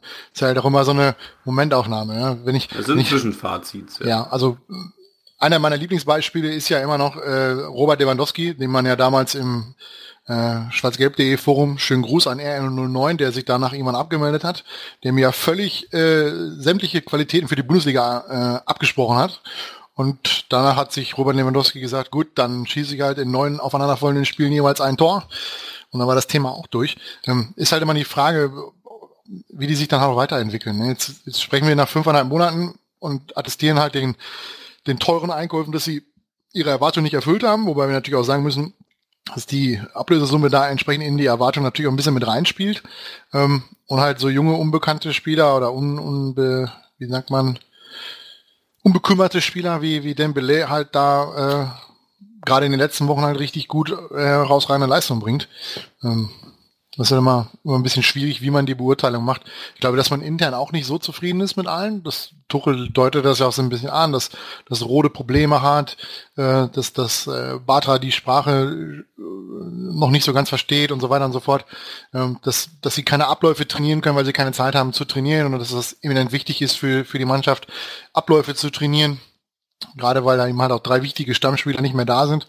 Ähm, ich glaube, am Ende der Saison kann man das ganze Thema deutlich besser beurteilen, wenn man jetzt auch mal dann drei, vier Wochen gehabt hat, äh, in dem man richtig trainieren kann mit allen außer Ober, der leider äh, nicht dabei sein wird in den ersten Wochen im neuen Jahr, sondern mal sehen, ob das dann irgendwie was in den, in den Leistungen der drei genannten Spieler was ändert. Bei Rode Ja. habe ich da meine großen Zweifel, weil Rode hat halt auch bei Bayern München eher so den Zerstörer gegeben. Ähm, weiß ich nicht, ob der viel haben oder viel Anteil noch in der Zukunft haben wird. Ähm, wenn sich nicht jetzt mal irgendeiner tierisch verletzen sollte, hoffe ich ja schon eher ein bisschen auf Castro, weil er da so ein bisschen die offensivere Variante spielt und Weigel und Rode zusammen ist halt äh, sehr defensiv, ne? Ja, so gar nicht eigentlich, aber Ja, Weigel könnte es, aber Weigel muss halt auch jemanden haben, dem er vertrauen kann, der hinten absichert. Und das ist halt so eine Summe. Ja, Rode ist halt, es war in Frankfurt extrem auffällig. A, sehr langsam, ja, und B, katastrophale Augen. Ja, das, das Tor, ich weiß nicht, ob ihr das Bild gesehen habt, da diese, diese taktische Auflösung, äh, die es bei Twitter zu sehen gab, Ja, ja. wo er den quasi Gonzalo Castro anspielen musste, nur geradeaus 10 Meter und Castro im Umkreis von 5 Metern kein Gegenspieler hat. Ja, und er spielt dann auf links raus und wo äh, Ginter, glaube ich, dann den Ball verliert im Zweikampf und 15 Sekunden später ist der Ball im Tor. Und das sind natürlich so Sachen, die dürfen dir auf dem Niveau einfach nicht passieren. Das passt halt Ich- in die Leistung, die er gebracht hat bisher. Halt Ich bin jetzt vielleicht auch wieder ein bisschen zu hart und äh, man möge mir das verzeihen und das soll auch überhaupt kein Angriff sein, aber ich sehe halt echt nichts, was Rode hinzufügt. So, also ja, also ich finde ihn nicht ganz so langsam, wie du jetzt sagst, aber sonst sehe ich halt nichts, was er irgendwelchen Spielern bei uns voraus haben sollte. Und als alleiniger Sechser schon mal gar nicht, zum Beispiel. Ja, also äh, wenn wir jetzt ähm, sagen, dass er, er Weigel absichern solle, das hat bisher überhaupt nicht funktioniert, dass Rode mal hinten alleine war. Und dann, dann wäre er ja eher quasi noch so ein Treiber, so ein, so ein Verbindungsspieler, aber dafür ist er fußballerisch nicht gut genug. Und ihm fehlt auch das Auge, wie du gerade richtig anmerktest. Also, ja, den, den Transfer kann ich leider fast noch am wenigsten verstehen. Bei Schöle sehe ich immer noch den Punkt, er sollte Reus ersetzen, als der verletzt war. Hat dann leider nicht geklappt. genau. Ja, ja, aber den, das ist das Argument, was ich verstehe. Und bei Götze kann ich immer noch verstehen, dass man sagt, okay, ey, da gab's Hoffnung. Aber Rode ist mittlerweile echt, ja, da ist halt dieses, der bringt Aggressivität mit, die wir sonst nicht haben. Nee, hat er jetzt nicht so getan und äh, ja, sonst war ich ja da auch schon. Also, ja. Wie gesagt, ich finde Er hat ja noch ein dass, halbes Jahr Zeit. ja, er hat noch mehr als ein halbes Jahr, wenn es auch, geht. Ich ja. will ja niemanden hier loswerden. Ähm, aber es ist, ja, mir, ich finde halt interessant, dass diese unbekannten Spieler und auch, auch Guerrero, den wir ja nicht so ganz gut beurteilen können, einfach ähm, das gebracht haben, was man erwartet hat, zumindest, wenn nicht sogar mehr. Und die, die man eigentlich doof fand, weil man sie kennt, haben vermutlich auch genau das geliefert, was man erwartet hat und deshalb enttäuscht. Deshalb, ähm, ja, außer Marc Bartra, der war halt leider wirklich, da war ich auch gespannt drauf und bin bisher auch ein bisschen enttäuscht. Korrekt. Jemand vergessen noch? Nee, ne? Das müssten wir alle mal Ich würde ja, ich würde ja, ich würde ja Marco Reus noch als Neuzugang. Äh, ja, ernsthaft, das ist so. Der hat, du hast es ja sofort gesehen, er kommt rein. Im ersten Spiel, auch wenn es der Kirmes-Kick gegen, gegen äh, Legia Warschau war. Aber da erstmal drei Hütten zu machen, äh, muss er erstmal hinkriegen. Äh, wenn er, wenn er fünf, sechs Monate nicht mehr äh, unter Wettbewerbsbedingungen vor die Murmel getreten hast. Und äh, was war das Spiel danach? War, glaube ich, Frankfurt.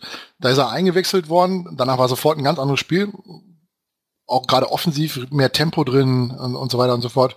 Ähm, gegen Köln hat er das in, hat er den Ausgleich gemacht, gegen Real Madrid hat er den Ausgleich gemacht. Also der ist schon unglaublich wichtig für uns und äh, gefühlt ist es ein Neuzugang, weil er steht jetzt sechs Monate nicht zur Verfügung. Und äh, als er dann reinkam, hast du genau gesehen, wie sich, sich dann auch äh, das Spiel beim BVB äh, und das Tempo vor allem dann geändert hat. Also es wäre absolut cool, wenn er mal ein halbes Jahr lang verletzungsfrei bleibt. Dann zusammen Gerne auch zwei bis vier Jahre. ja, gerne auch zwei bis vier Jahre, ja. Und dann zusammen mit, mit Oba und mit Usdembele, da haben wir ein übles Tempo vorne drin, müssen wir es nur noch taktisch klug einsetzen können. Gut.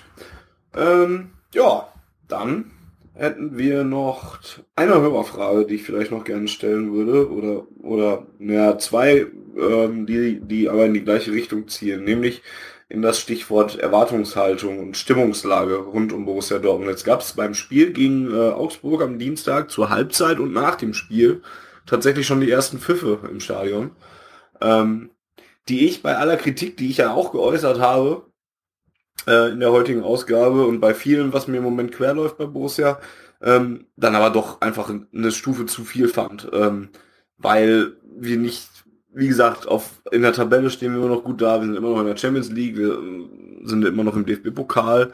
Ähm, und ja, auch wenn es mal dann jetzt mal nicht so gut aussah die letzten Wochen, finde ich, gibt es, ne, habe ich ja auch in der schwierigen Phase äh, vor einiger Zeit gesagt, gibt es nicht ganz viele Gründe, warum man eine Mannschaft auspfeift. Gegen Augsburg fand ich, es waren ja auch jetzt nicht mega viele Pfiffe, aber doch schon deutlich vernehmbare Pfiffe und die haben mich erstens schon ein bisschen überrascht und zweitens fand ich sie halt einfach unangebracht, weil erstens bringen sie eh nichts, also machen eine Mannschaft jetzt auch nicht wacher oder so, erst recht nicht kurz vor Weihnachten und alles.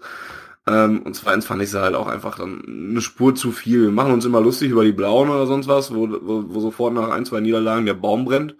Und dann spielen wir unentschieden gegen Augsburg und pfeifen die eigene Mannschaft aus. Das fand ich dann echt einfach ein bisschen zu viel an der Stelle, muss ich sagen. Ähm, wie nehmt ihr denn, wie, oder wie habt ihr das aufgenommen und wie nehmt ihr die Stimmungslage, die jetzt im Moment so in Dortmund herrscht, generell auf? Jens. Jetzt hat Volker, Das hat gerade Volker. Gramm geholt. ja, ja.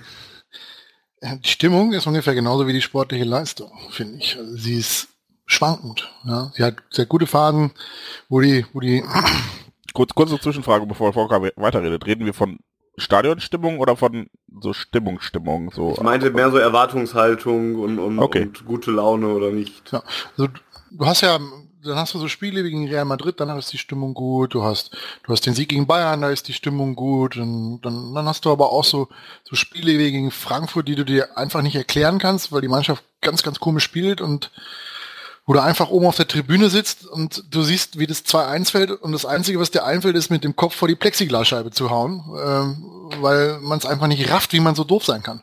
Und das schlägt natürlich auch auf die Stimmung. Also mir geht's ja selber ganz genauso, dass, dass es so Phasen gibt, wo du einfach ja ein gutes Gefühl hast, wo du gute Laune hast und, und äh, ja, glücklich bist mit dem, was du siehst auf dem Rasen. Ja, und dann gibt es so Spiele, wo du auch noch zwei Tage später, wenn du die Szene im Fernsehen siehst, einfach nur mit dem Kopf schüttelt und denkt, wie, wie kann man so doof verteidigen, wenn man das drei Tage vorher noch unbedingt oder, oder überragend gut hinbekommt gegen eine Mannschaft, die viel, viel stärker ist von der, von der personalen Stärke her.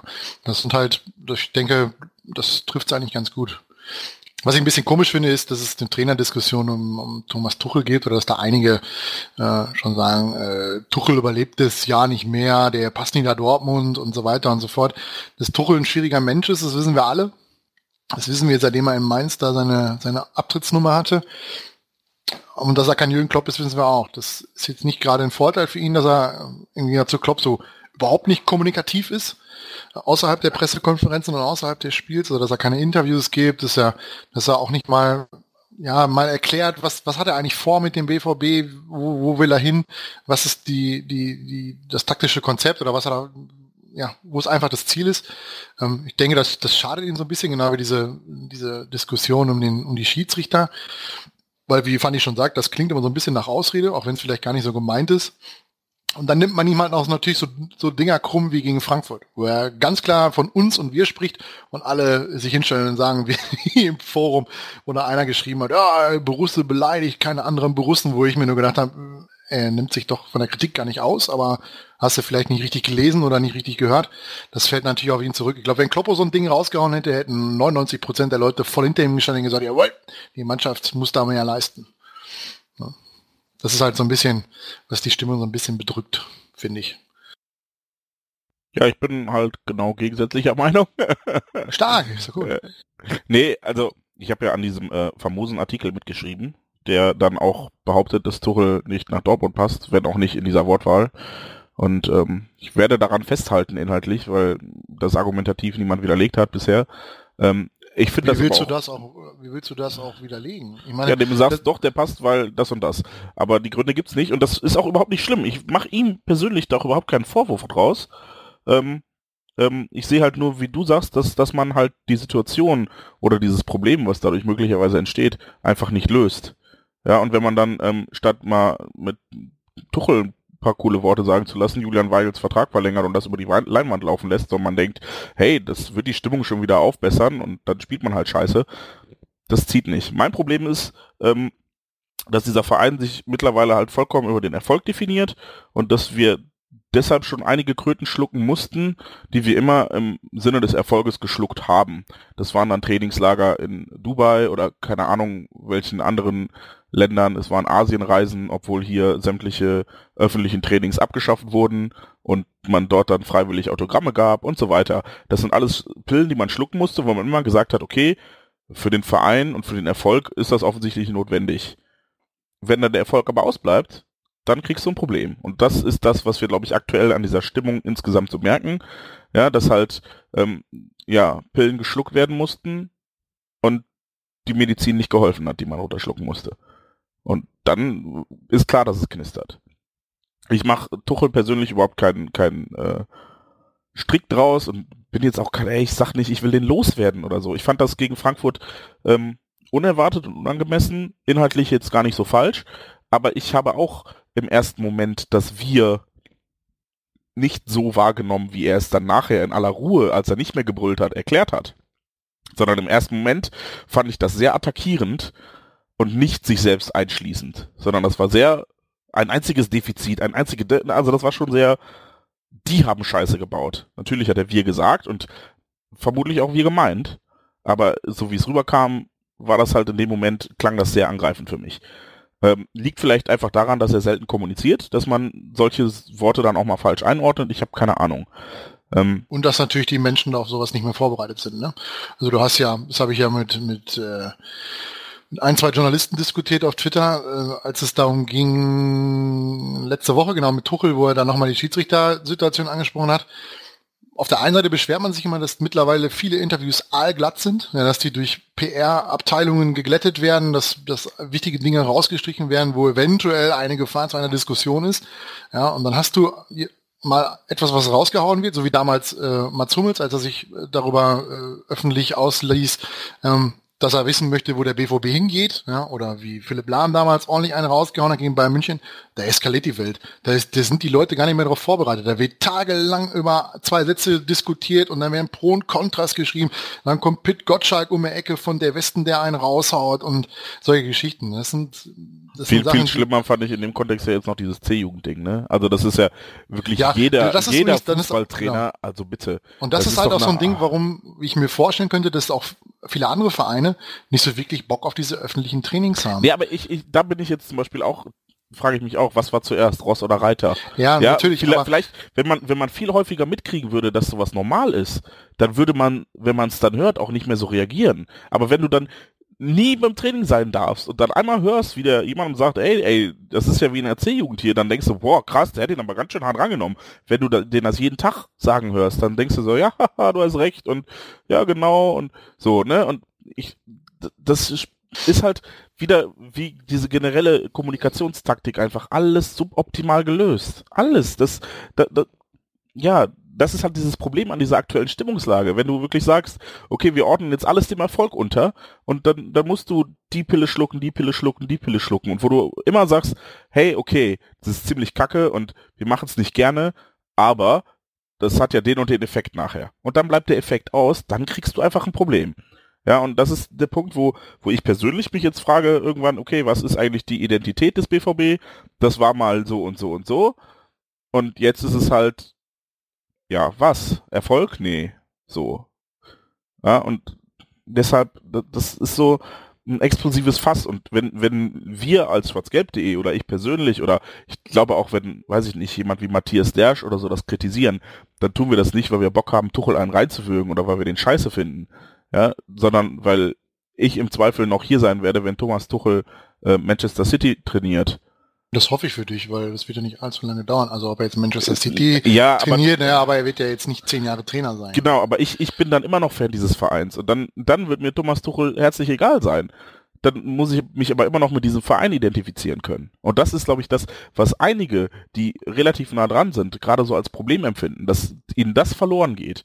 Dass da so was abhanden kommt, dass man nicht mehr sagen kann, hey, wir sind der coole, coole kleine Stu äh, Club hier äh, aus der Arbeiterstadt und wir, wir definieren uns über harte Arbeit und das und das und das und wir sind so fannah und keine Ahnung. All die Sachen, die wir unter Jürgen Klopp zum Beispiel, ähm, so, vor allem zu Beginn, ne, ich will gar nicht sagen, dass das immer so war. Das hat auch, Klopp hat ja auch schon angefangen, die öffentlichen Trainings abzuschaffen. Ähm, aber also Sachen, die man da hatte, die, die sind ja jetzt weg und dieser Identifikationsfaktor Jürgen Klopp und auch die Identifikationsfaktoren Subotic und Shahin und Kuba und Großkreuz und wie sie noch alle heißen, die, die sind ja auch weg, mehr oder weniger. Ja, und da, das ist halt, glaube ich, ein Problem, was viele haben, so, wo, wieso soll ich mich mit diesem Club noch identifizieren, wenn der nur noch äh, sich als erfolgreicher Club identifizieren will, also wenn das seine Identität ist, ey, wir sind erfolgreich, und dann kein Erfolg kommt. Ja, wenn man sagt, hey, scheiß auf die Menschenrechtssituation in Dubai, da haben wir die besten Trainingsbedingungen. Ja, und am Ende wirst du siebter. Das passt nicht. Und das ist das Problem. Und es geht nicht um Thomas Tuchel als Person oder wie auch immer, dass der aneckt. Hey, es gab schon Trainer, die sind hier viel mehr angeeckt.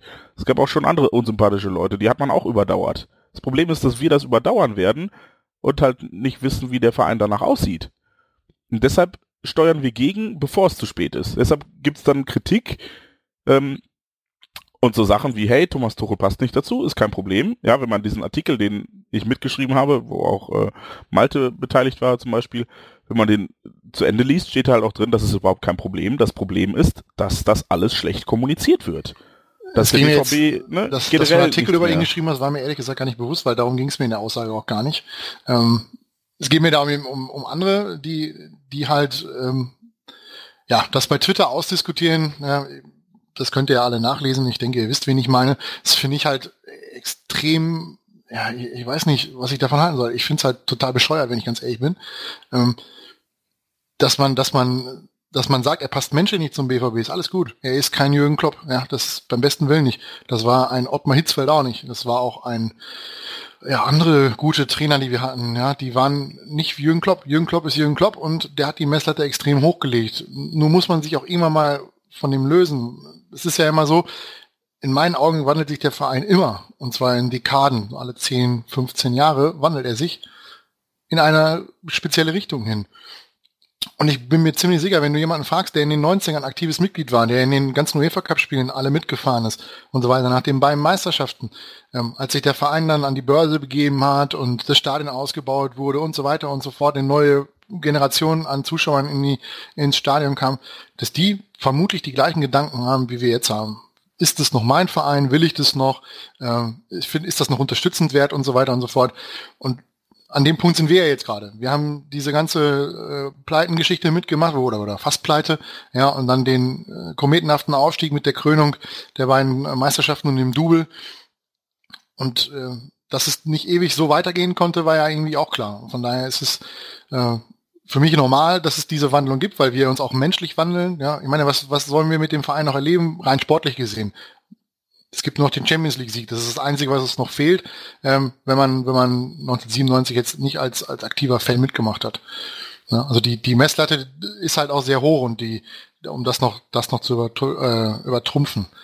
Von daher, ähm, auch, auch Dubai, ich verstehe die Kritik, ist alles schön und gut, aber es ist ja jetzt nicht so, dass wir da jetzt noch ein zweites Mal hinfahren. Ja, und man hat jetzt festgestellt, das Trainingslager war was man so hört, dem Vernehmen nach jetzt nicht so den Ansprüchen. Ja, wenn man erstmal eine Stunde durch die Stadt fahren genau, muss, um zu trainieren. Das hat man, das hat man gemacht, hat festgestellt, okay, die Kohle ist schön, aber äh, das Ambiente war jetzt äh, nicht förderlich, wir gehen wieder nach Spanien. Ja, das ist halt, ist halt eine Sache, die man, ob man jetzt raus gelernt hat oder das finanzielle Gründe hat, wage ich zu, weiß ich nicht, kann ich nicht beurteilen. Ähm, aber ich denke schon, dass das eher sportliche Gründe hat, warum man wieder nach Spanien geht. Nach Malaga oder mal Malaga, glaube ich. Ne? Mabea. Das ist immer schön, wenn man euch eine Frage hinwirft und ihr dann. Ja, das ich war, wollte eigentlich noch mal auf Volker antworten, aber. Ja, natürlich. Ja, mach mal. Willst du immer. Ich, ich glaube übrigens, dass es nicht an Veränderung an sich liegt, sondern an der Art der Veränderung. Und äh, die ähneln sich ja, wenn du jetzt zum Beispiel den Börsengang und ne, dieses ganze, ey, es geht um Geld, es geht um Geld, es geht um Geld und genau in die Richtung ist ja, hey, Asienreise, hey, USA-Reise, hey, dies Reise, hey, Dubai, Geld, Geld, Geld ich glaube, die Art der Änderung ist, dass die hier nicht gut ankommt. Und deshalb gibt es dann diese identitären Krisen. Aber die hat man ja auch überstanden. Ne? Ja, also, das, die, aber genau, halt die, auch die Fans erst sind ja dann, 2005, ne? Ja, Nachdem aber die dann alten, quasi also die, die, die Generation der 90er, die hat sich dann vielleicht abgekapselt oder hat sich gesagt, gut, mal was anderes, Familie, gehen nur noch zu den Heimspielen, sitzen ja auf auf der Tribüne, wo, ja, wo ich früher die Leute als Sitzplatzkanacke von der Süd aus bestimmt hat. Ja, und das mal jetzt bin ich halt selber da, bin älter geworden und so weiter und so fort, dann nehme ich da so ein bisschen raus, dann kam eine neue Generation, ja, und da ist jetzt wieder so ein bisschen der, der, der Umbruch drin in den, in der, ja, bei den Leuten, meiner Meinung nach. Ähm, Jetzt habe ich ein bisschen den Faden verloren, aber eigentlich wollte ich darauf noch einsteigen. Ähm, die Sache mit dem Geld ist natürlich auch immer so ein bisschen schwierig. Auf der einen Seite will man natürlich den Erfolg und es ist leider mit, da erzähle ich dir jetzt nichts Neues, es definiert sich nur und ausschließlich über Geld in erster Linie. Wenn du keine Cola hast, ist der sportliche Erfolg eben halt nicht da. Ja? Ich bringe jetzt das Beispiel, auch wenn es böse ist, aber RB Leipzig zeigt es ja leider. Ne?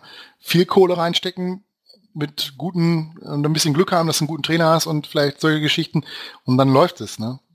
Ist halt immer das, das ist das Problem. Ohne Geld geht es halt nicht.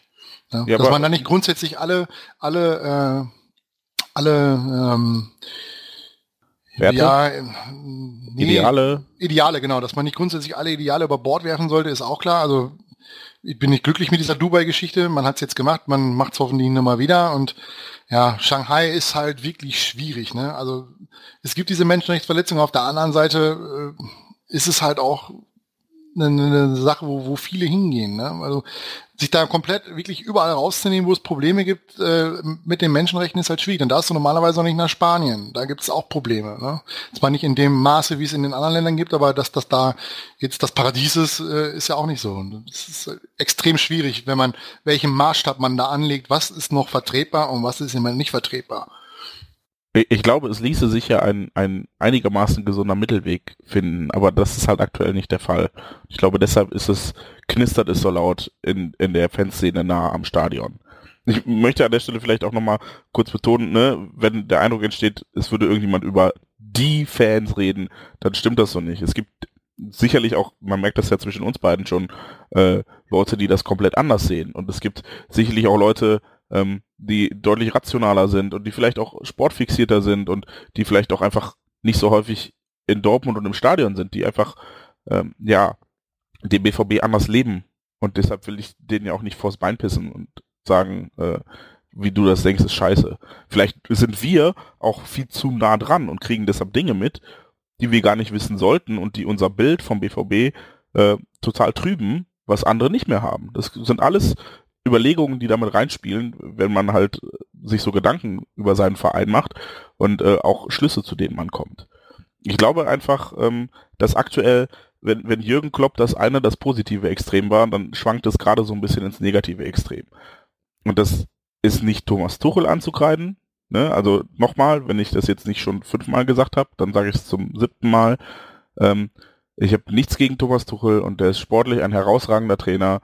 Und ich glaube nur, dass die Art und Weise, wie er oder der BVB, ich bin mir nicht hundertprozentig sicher, wer da jetzt Urheber ist, kommunizieren und dieses Loch, was Jürgen Klopp nicht sportlich, sondern identitätsstiftend hinterlassen hat, das wird halt einfach gar nicht adressiert. Ja, Jürgen Klopp hat diesen echte Liebe-Dingens geprägt, weil er ihn gelebt hat.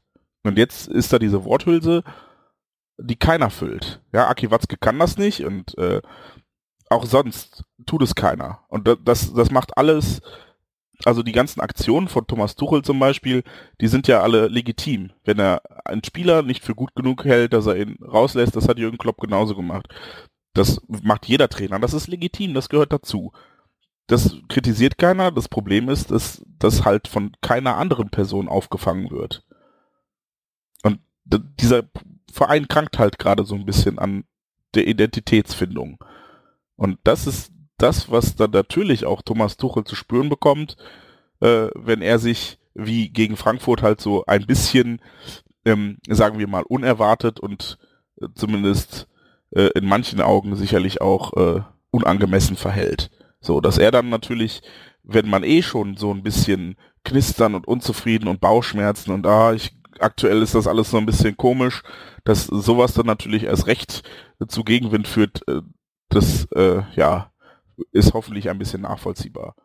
Und ich kann halt Leute verstehen, die sagen, der passt als Mensch nicht hier hin, weil ich halt Thomas Tuchel als Menschen nicht kenne und ich nicht beurteilen kann, ob er hier hinpasst oder nicht, weil ich ungefähr ein Interview mit ihm gesehen habe, das war mit Norbert Dickel und da fand ich ihn überraschend sympathisch und hätte eigentlich gern mehr von ihm erfahren. Hätte gedacht, hey, der ist cooler als ich dachte und ähm, ja, seitdem kam halt nichts mehr und wie soll ich jetzt wissen, ob der hier hinpasst und jemand, der halt nichts sagt, passt irgendwie nicht nach Dortmund. Und da kann ich jeden verstehen, der so ein bisschen das Gefühl bekommt, ja, äh, der macht jetzt hier drei Jahre und dann geht der wie Guardiola nach München oder so.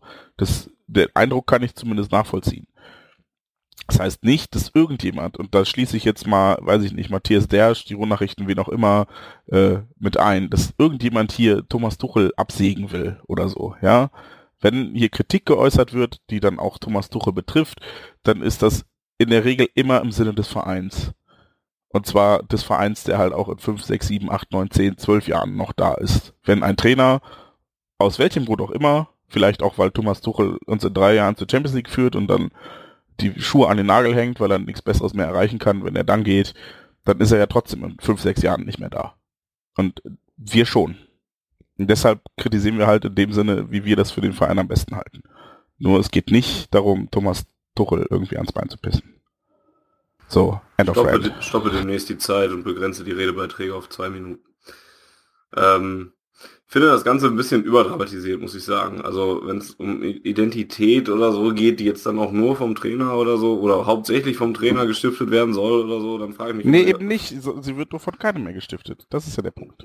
Ja, das ist aber auch, auch das ist wieder überdramatisiert. Ob es jetzt wirklich von keinem ist. Ich glaube, du kannst auch ganz, ganz, ganz, ganz viele Leute, die gerne zu Borussia gehen, die meinetwegen auch seit Jahren zu Borussia gehen und, und, und auch schon viele Sachen mitgemacht haben mit dem Verein. Da kannst auch, glaube ich, ganz viele von, von dieser Sorte fragen und es werden, werden dir auch noch genug Leute sagen können, was Borussia Dortmund im Moment ist und, und was die Identität von Borussia Dortmund ist oder so.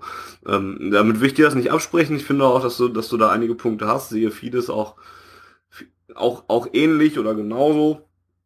Aber es ist halt auch ein bisschen überdramatisiert. Ich frage mich dann schon, wie andere Trainer, andere Vereine das machen, die jetzt auch nicht den charismatischen Jürgen Klopp-Trainer-Typ an, an der Seite haben und, und die es trotzdem schaffen, irgendwie eine, eine Identität zu stiften. So. Ja, aber das, das Problem entsteht ja aus, aus zwei Gründen. Zum einen, und dann würden wir den Bogen wieder zurückschlagen, äh, Moment, ich fange mit dem anderen Punkt an. Zum einen, wir hatten Jürgen Klopp halt einfach gerade das eine Extrem.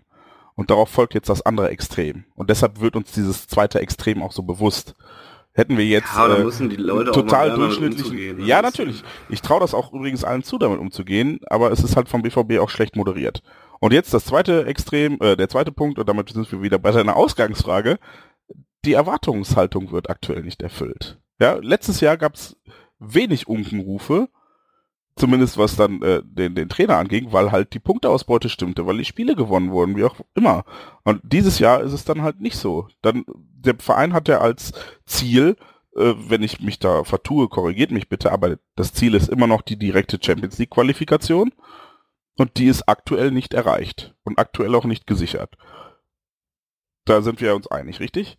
Und ähm, deshalb ist natürlich logisch, dass die Erwartungshaltung, die vom Verein ausgegeben würde, nicht erfüllt wird. Natürlich gibt's Gründe dafür, manche mehr, manche weniger äh, plausibel. Also ich, ich finde zum Beispiel dieses, oh, wir haben drei Spieler verloren, finde ich immer ein bisschen schwach, wenn wir acht Spieler gekauft haben, die jetzt alle nicht günstig waren und äh, die jetzt auch, ähm, ja, also selbst wenn man dann sagt, okay, wir haben, ne, dann haben wir vielleicht die falschen Spieler gekauft, aber wir haben ja welche gekauft. Ist ja nicht so, dass wir ersatzlos drei Spieler verloren hätten.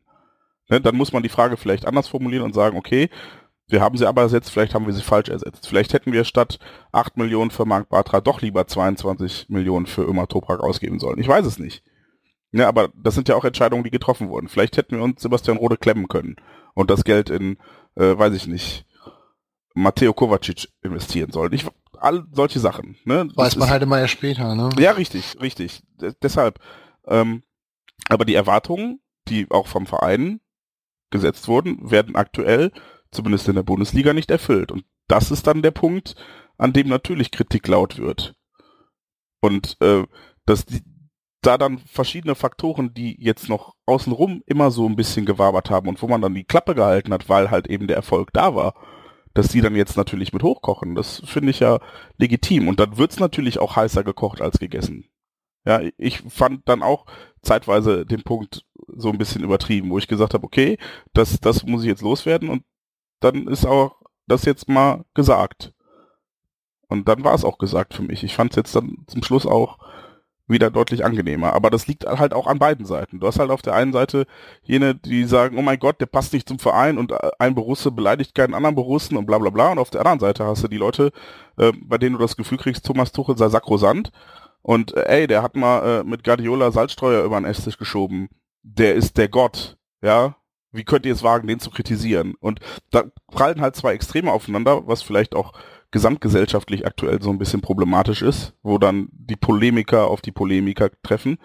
Und ähm, deshalb wirkt das alles viel heißer oder viel, viel ja, aufgebauschter, als es dann letzten Endes ist. Die Wahrheit liegt vermutlich irgendwo in der Mitte, aber ich kann halt alles so ein bisschen auch verstehen.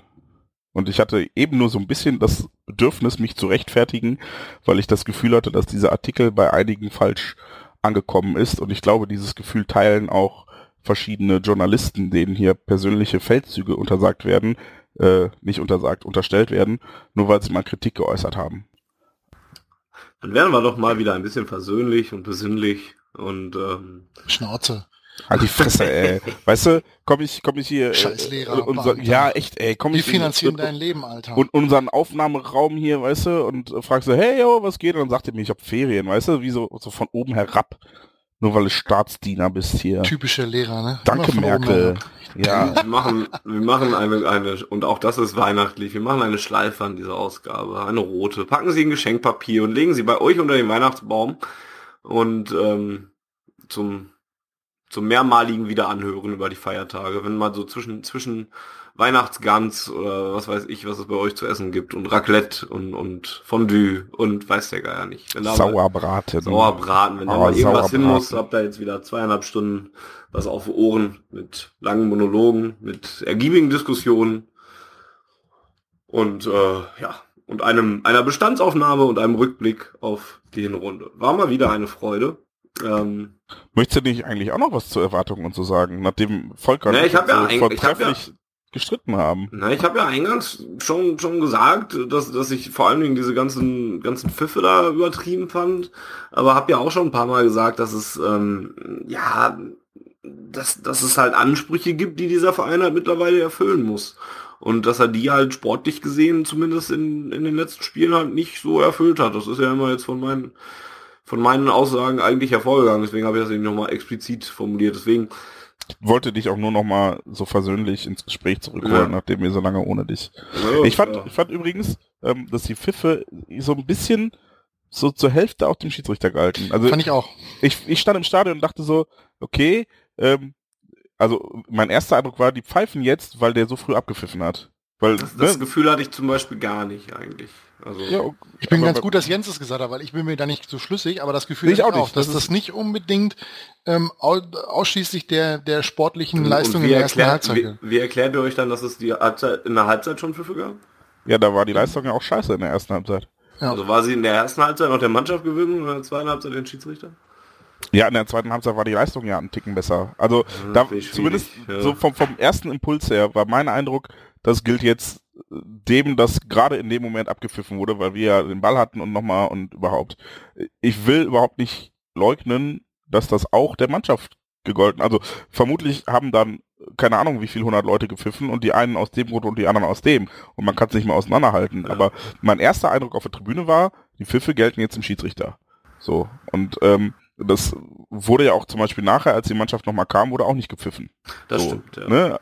Es wurde aber auch nicht überschwänglich applaudiert. Naja, wir werden es weder validieren noch falsifizieren können. Von daher ähm, wissen wir da nichts genaues. Können auch nur mutmaßen. Ja, 28. Ausgabe von Auf Ohren findet damit ein Ende. Ähm, wenn ihr sie noch vor Weihnachten hört, was ja durchaus möglich ist, denn die erscheint ja noch vor Weihnachten. Wenn Wiggy aus dem Urlaub wieder zurück ist. Der ist ja aus dem Urlaub wieder zurück. Auch jetzt hast du unseren Running Gag kaputt gemacht. Das stimmt. Ähm, aber dafür bin ich da. Dann wünschen wir vom Auf Ohren Team euch schöne Weihnachten. Solltet ihr Weihnachten feiern, tut ja auch nicht jeder, aber falls ihr es feiern solltet, schöne Weihnachten. Ansonsten habt ein schönes Wochenende, genießt die freien Tage, die ihr vielleicht noch kriegt, wobei die dieses Jahr ja auch eher spärlich ausfallen. Ähm, es sei denn, man ist Lehrer. Es sei denn, man ist Lehrer, dann hat man halt Ferien. Geil. Ähm, kommt gut ins neue Jahr rüber, denn auch in diesem Jahr hören wir uns dann wohl nicht mehr. Äh, guten Rutsch, übertreibt es nicht, trinkt Bier, ähm, seid artig und äh, habt eine gute Zeit. Und wir hören uns dann doch relativ zeitnah im neuen Jahr, dann mit der schon erwähnten Sonderausgabe, mit der Interviewausgabe mit Thorsten Kienhöfer zurück. Ähm, Fragen an Hashtag Frag Kienhöfer. Ähm, mit Ö oder mit OE? Ja, ja, ja. Ja, hey, sorry, ich frage nur für die Leute, die jetzt wirklich Bock haben, uns Fragen zu schicken und die dann irgendwann vor der gleichen Frage sitzen und denken so, Kienhöfer, muss ich das jetzt mit, mit Ö oder mit OE schreiben? Mit Ö. Okay, gut. So. Ähm, ja. Feedback an podcast.schwarzgelb.de wie immer oder bei Twitter an @aufohren, @reallyfunny, @baumwollhose oder @vm_83. Da kriegt ihr uns alle direkt. Ähm, ja, große Werbung für schwarzgelb.de spare ich mir mal, weil jetzt auch wir ein bisschen in die Weihnachtspause gehen und ein bisschen weniger schreiben, auch wenn sich ein Blick lohnt. Heute ist noch ein ähm, Interview mit Konstantin Eckner online gegangen von Spielverlagerung.de, die, äh, das sich auch mit vielen Themen beschäftigt hat, die wir heute angesprochen haben, halt warum der BVB aktuell nicht so funktioniert, wie er es eigentlich könnte. Und auch zwischen den Jahren haben wir da sicherlich einiges Lesenswertes für euch vorbereitet und auch ein Blick auf die Neuzugänge wird da in einer kleinen Serienform auch nochmal euch erwarten. Lohnt sich also auch immer genauso wie ein Blick in den Shop, auch wenn das jetzt für Weihnachten ein bisschen spät sein sollte. Aber für den Winter nicht. Wir haben Beanies und Pullis und ganz viel. Also alles, was das Klamottenherz begehrt. So ist das. Also, macht's gut da draußen, vor Weihnachten, guten Rutsch und wir hören uns am Anfang des nächsten Jahres 2017 dann relativ bald schon wieder. Bis dahin, macht's gut und tschüss. Tschö, tschö. Hey yo, 2016, hau rein und äh, allen anderen, der BVB.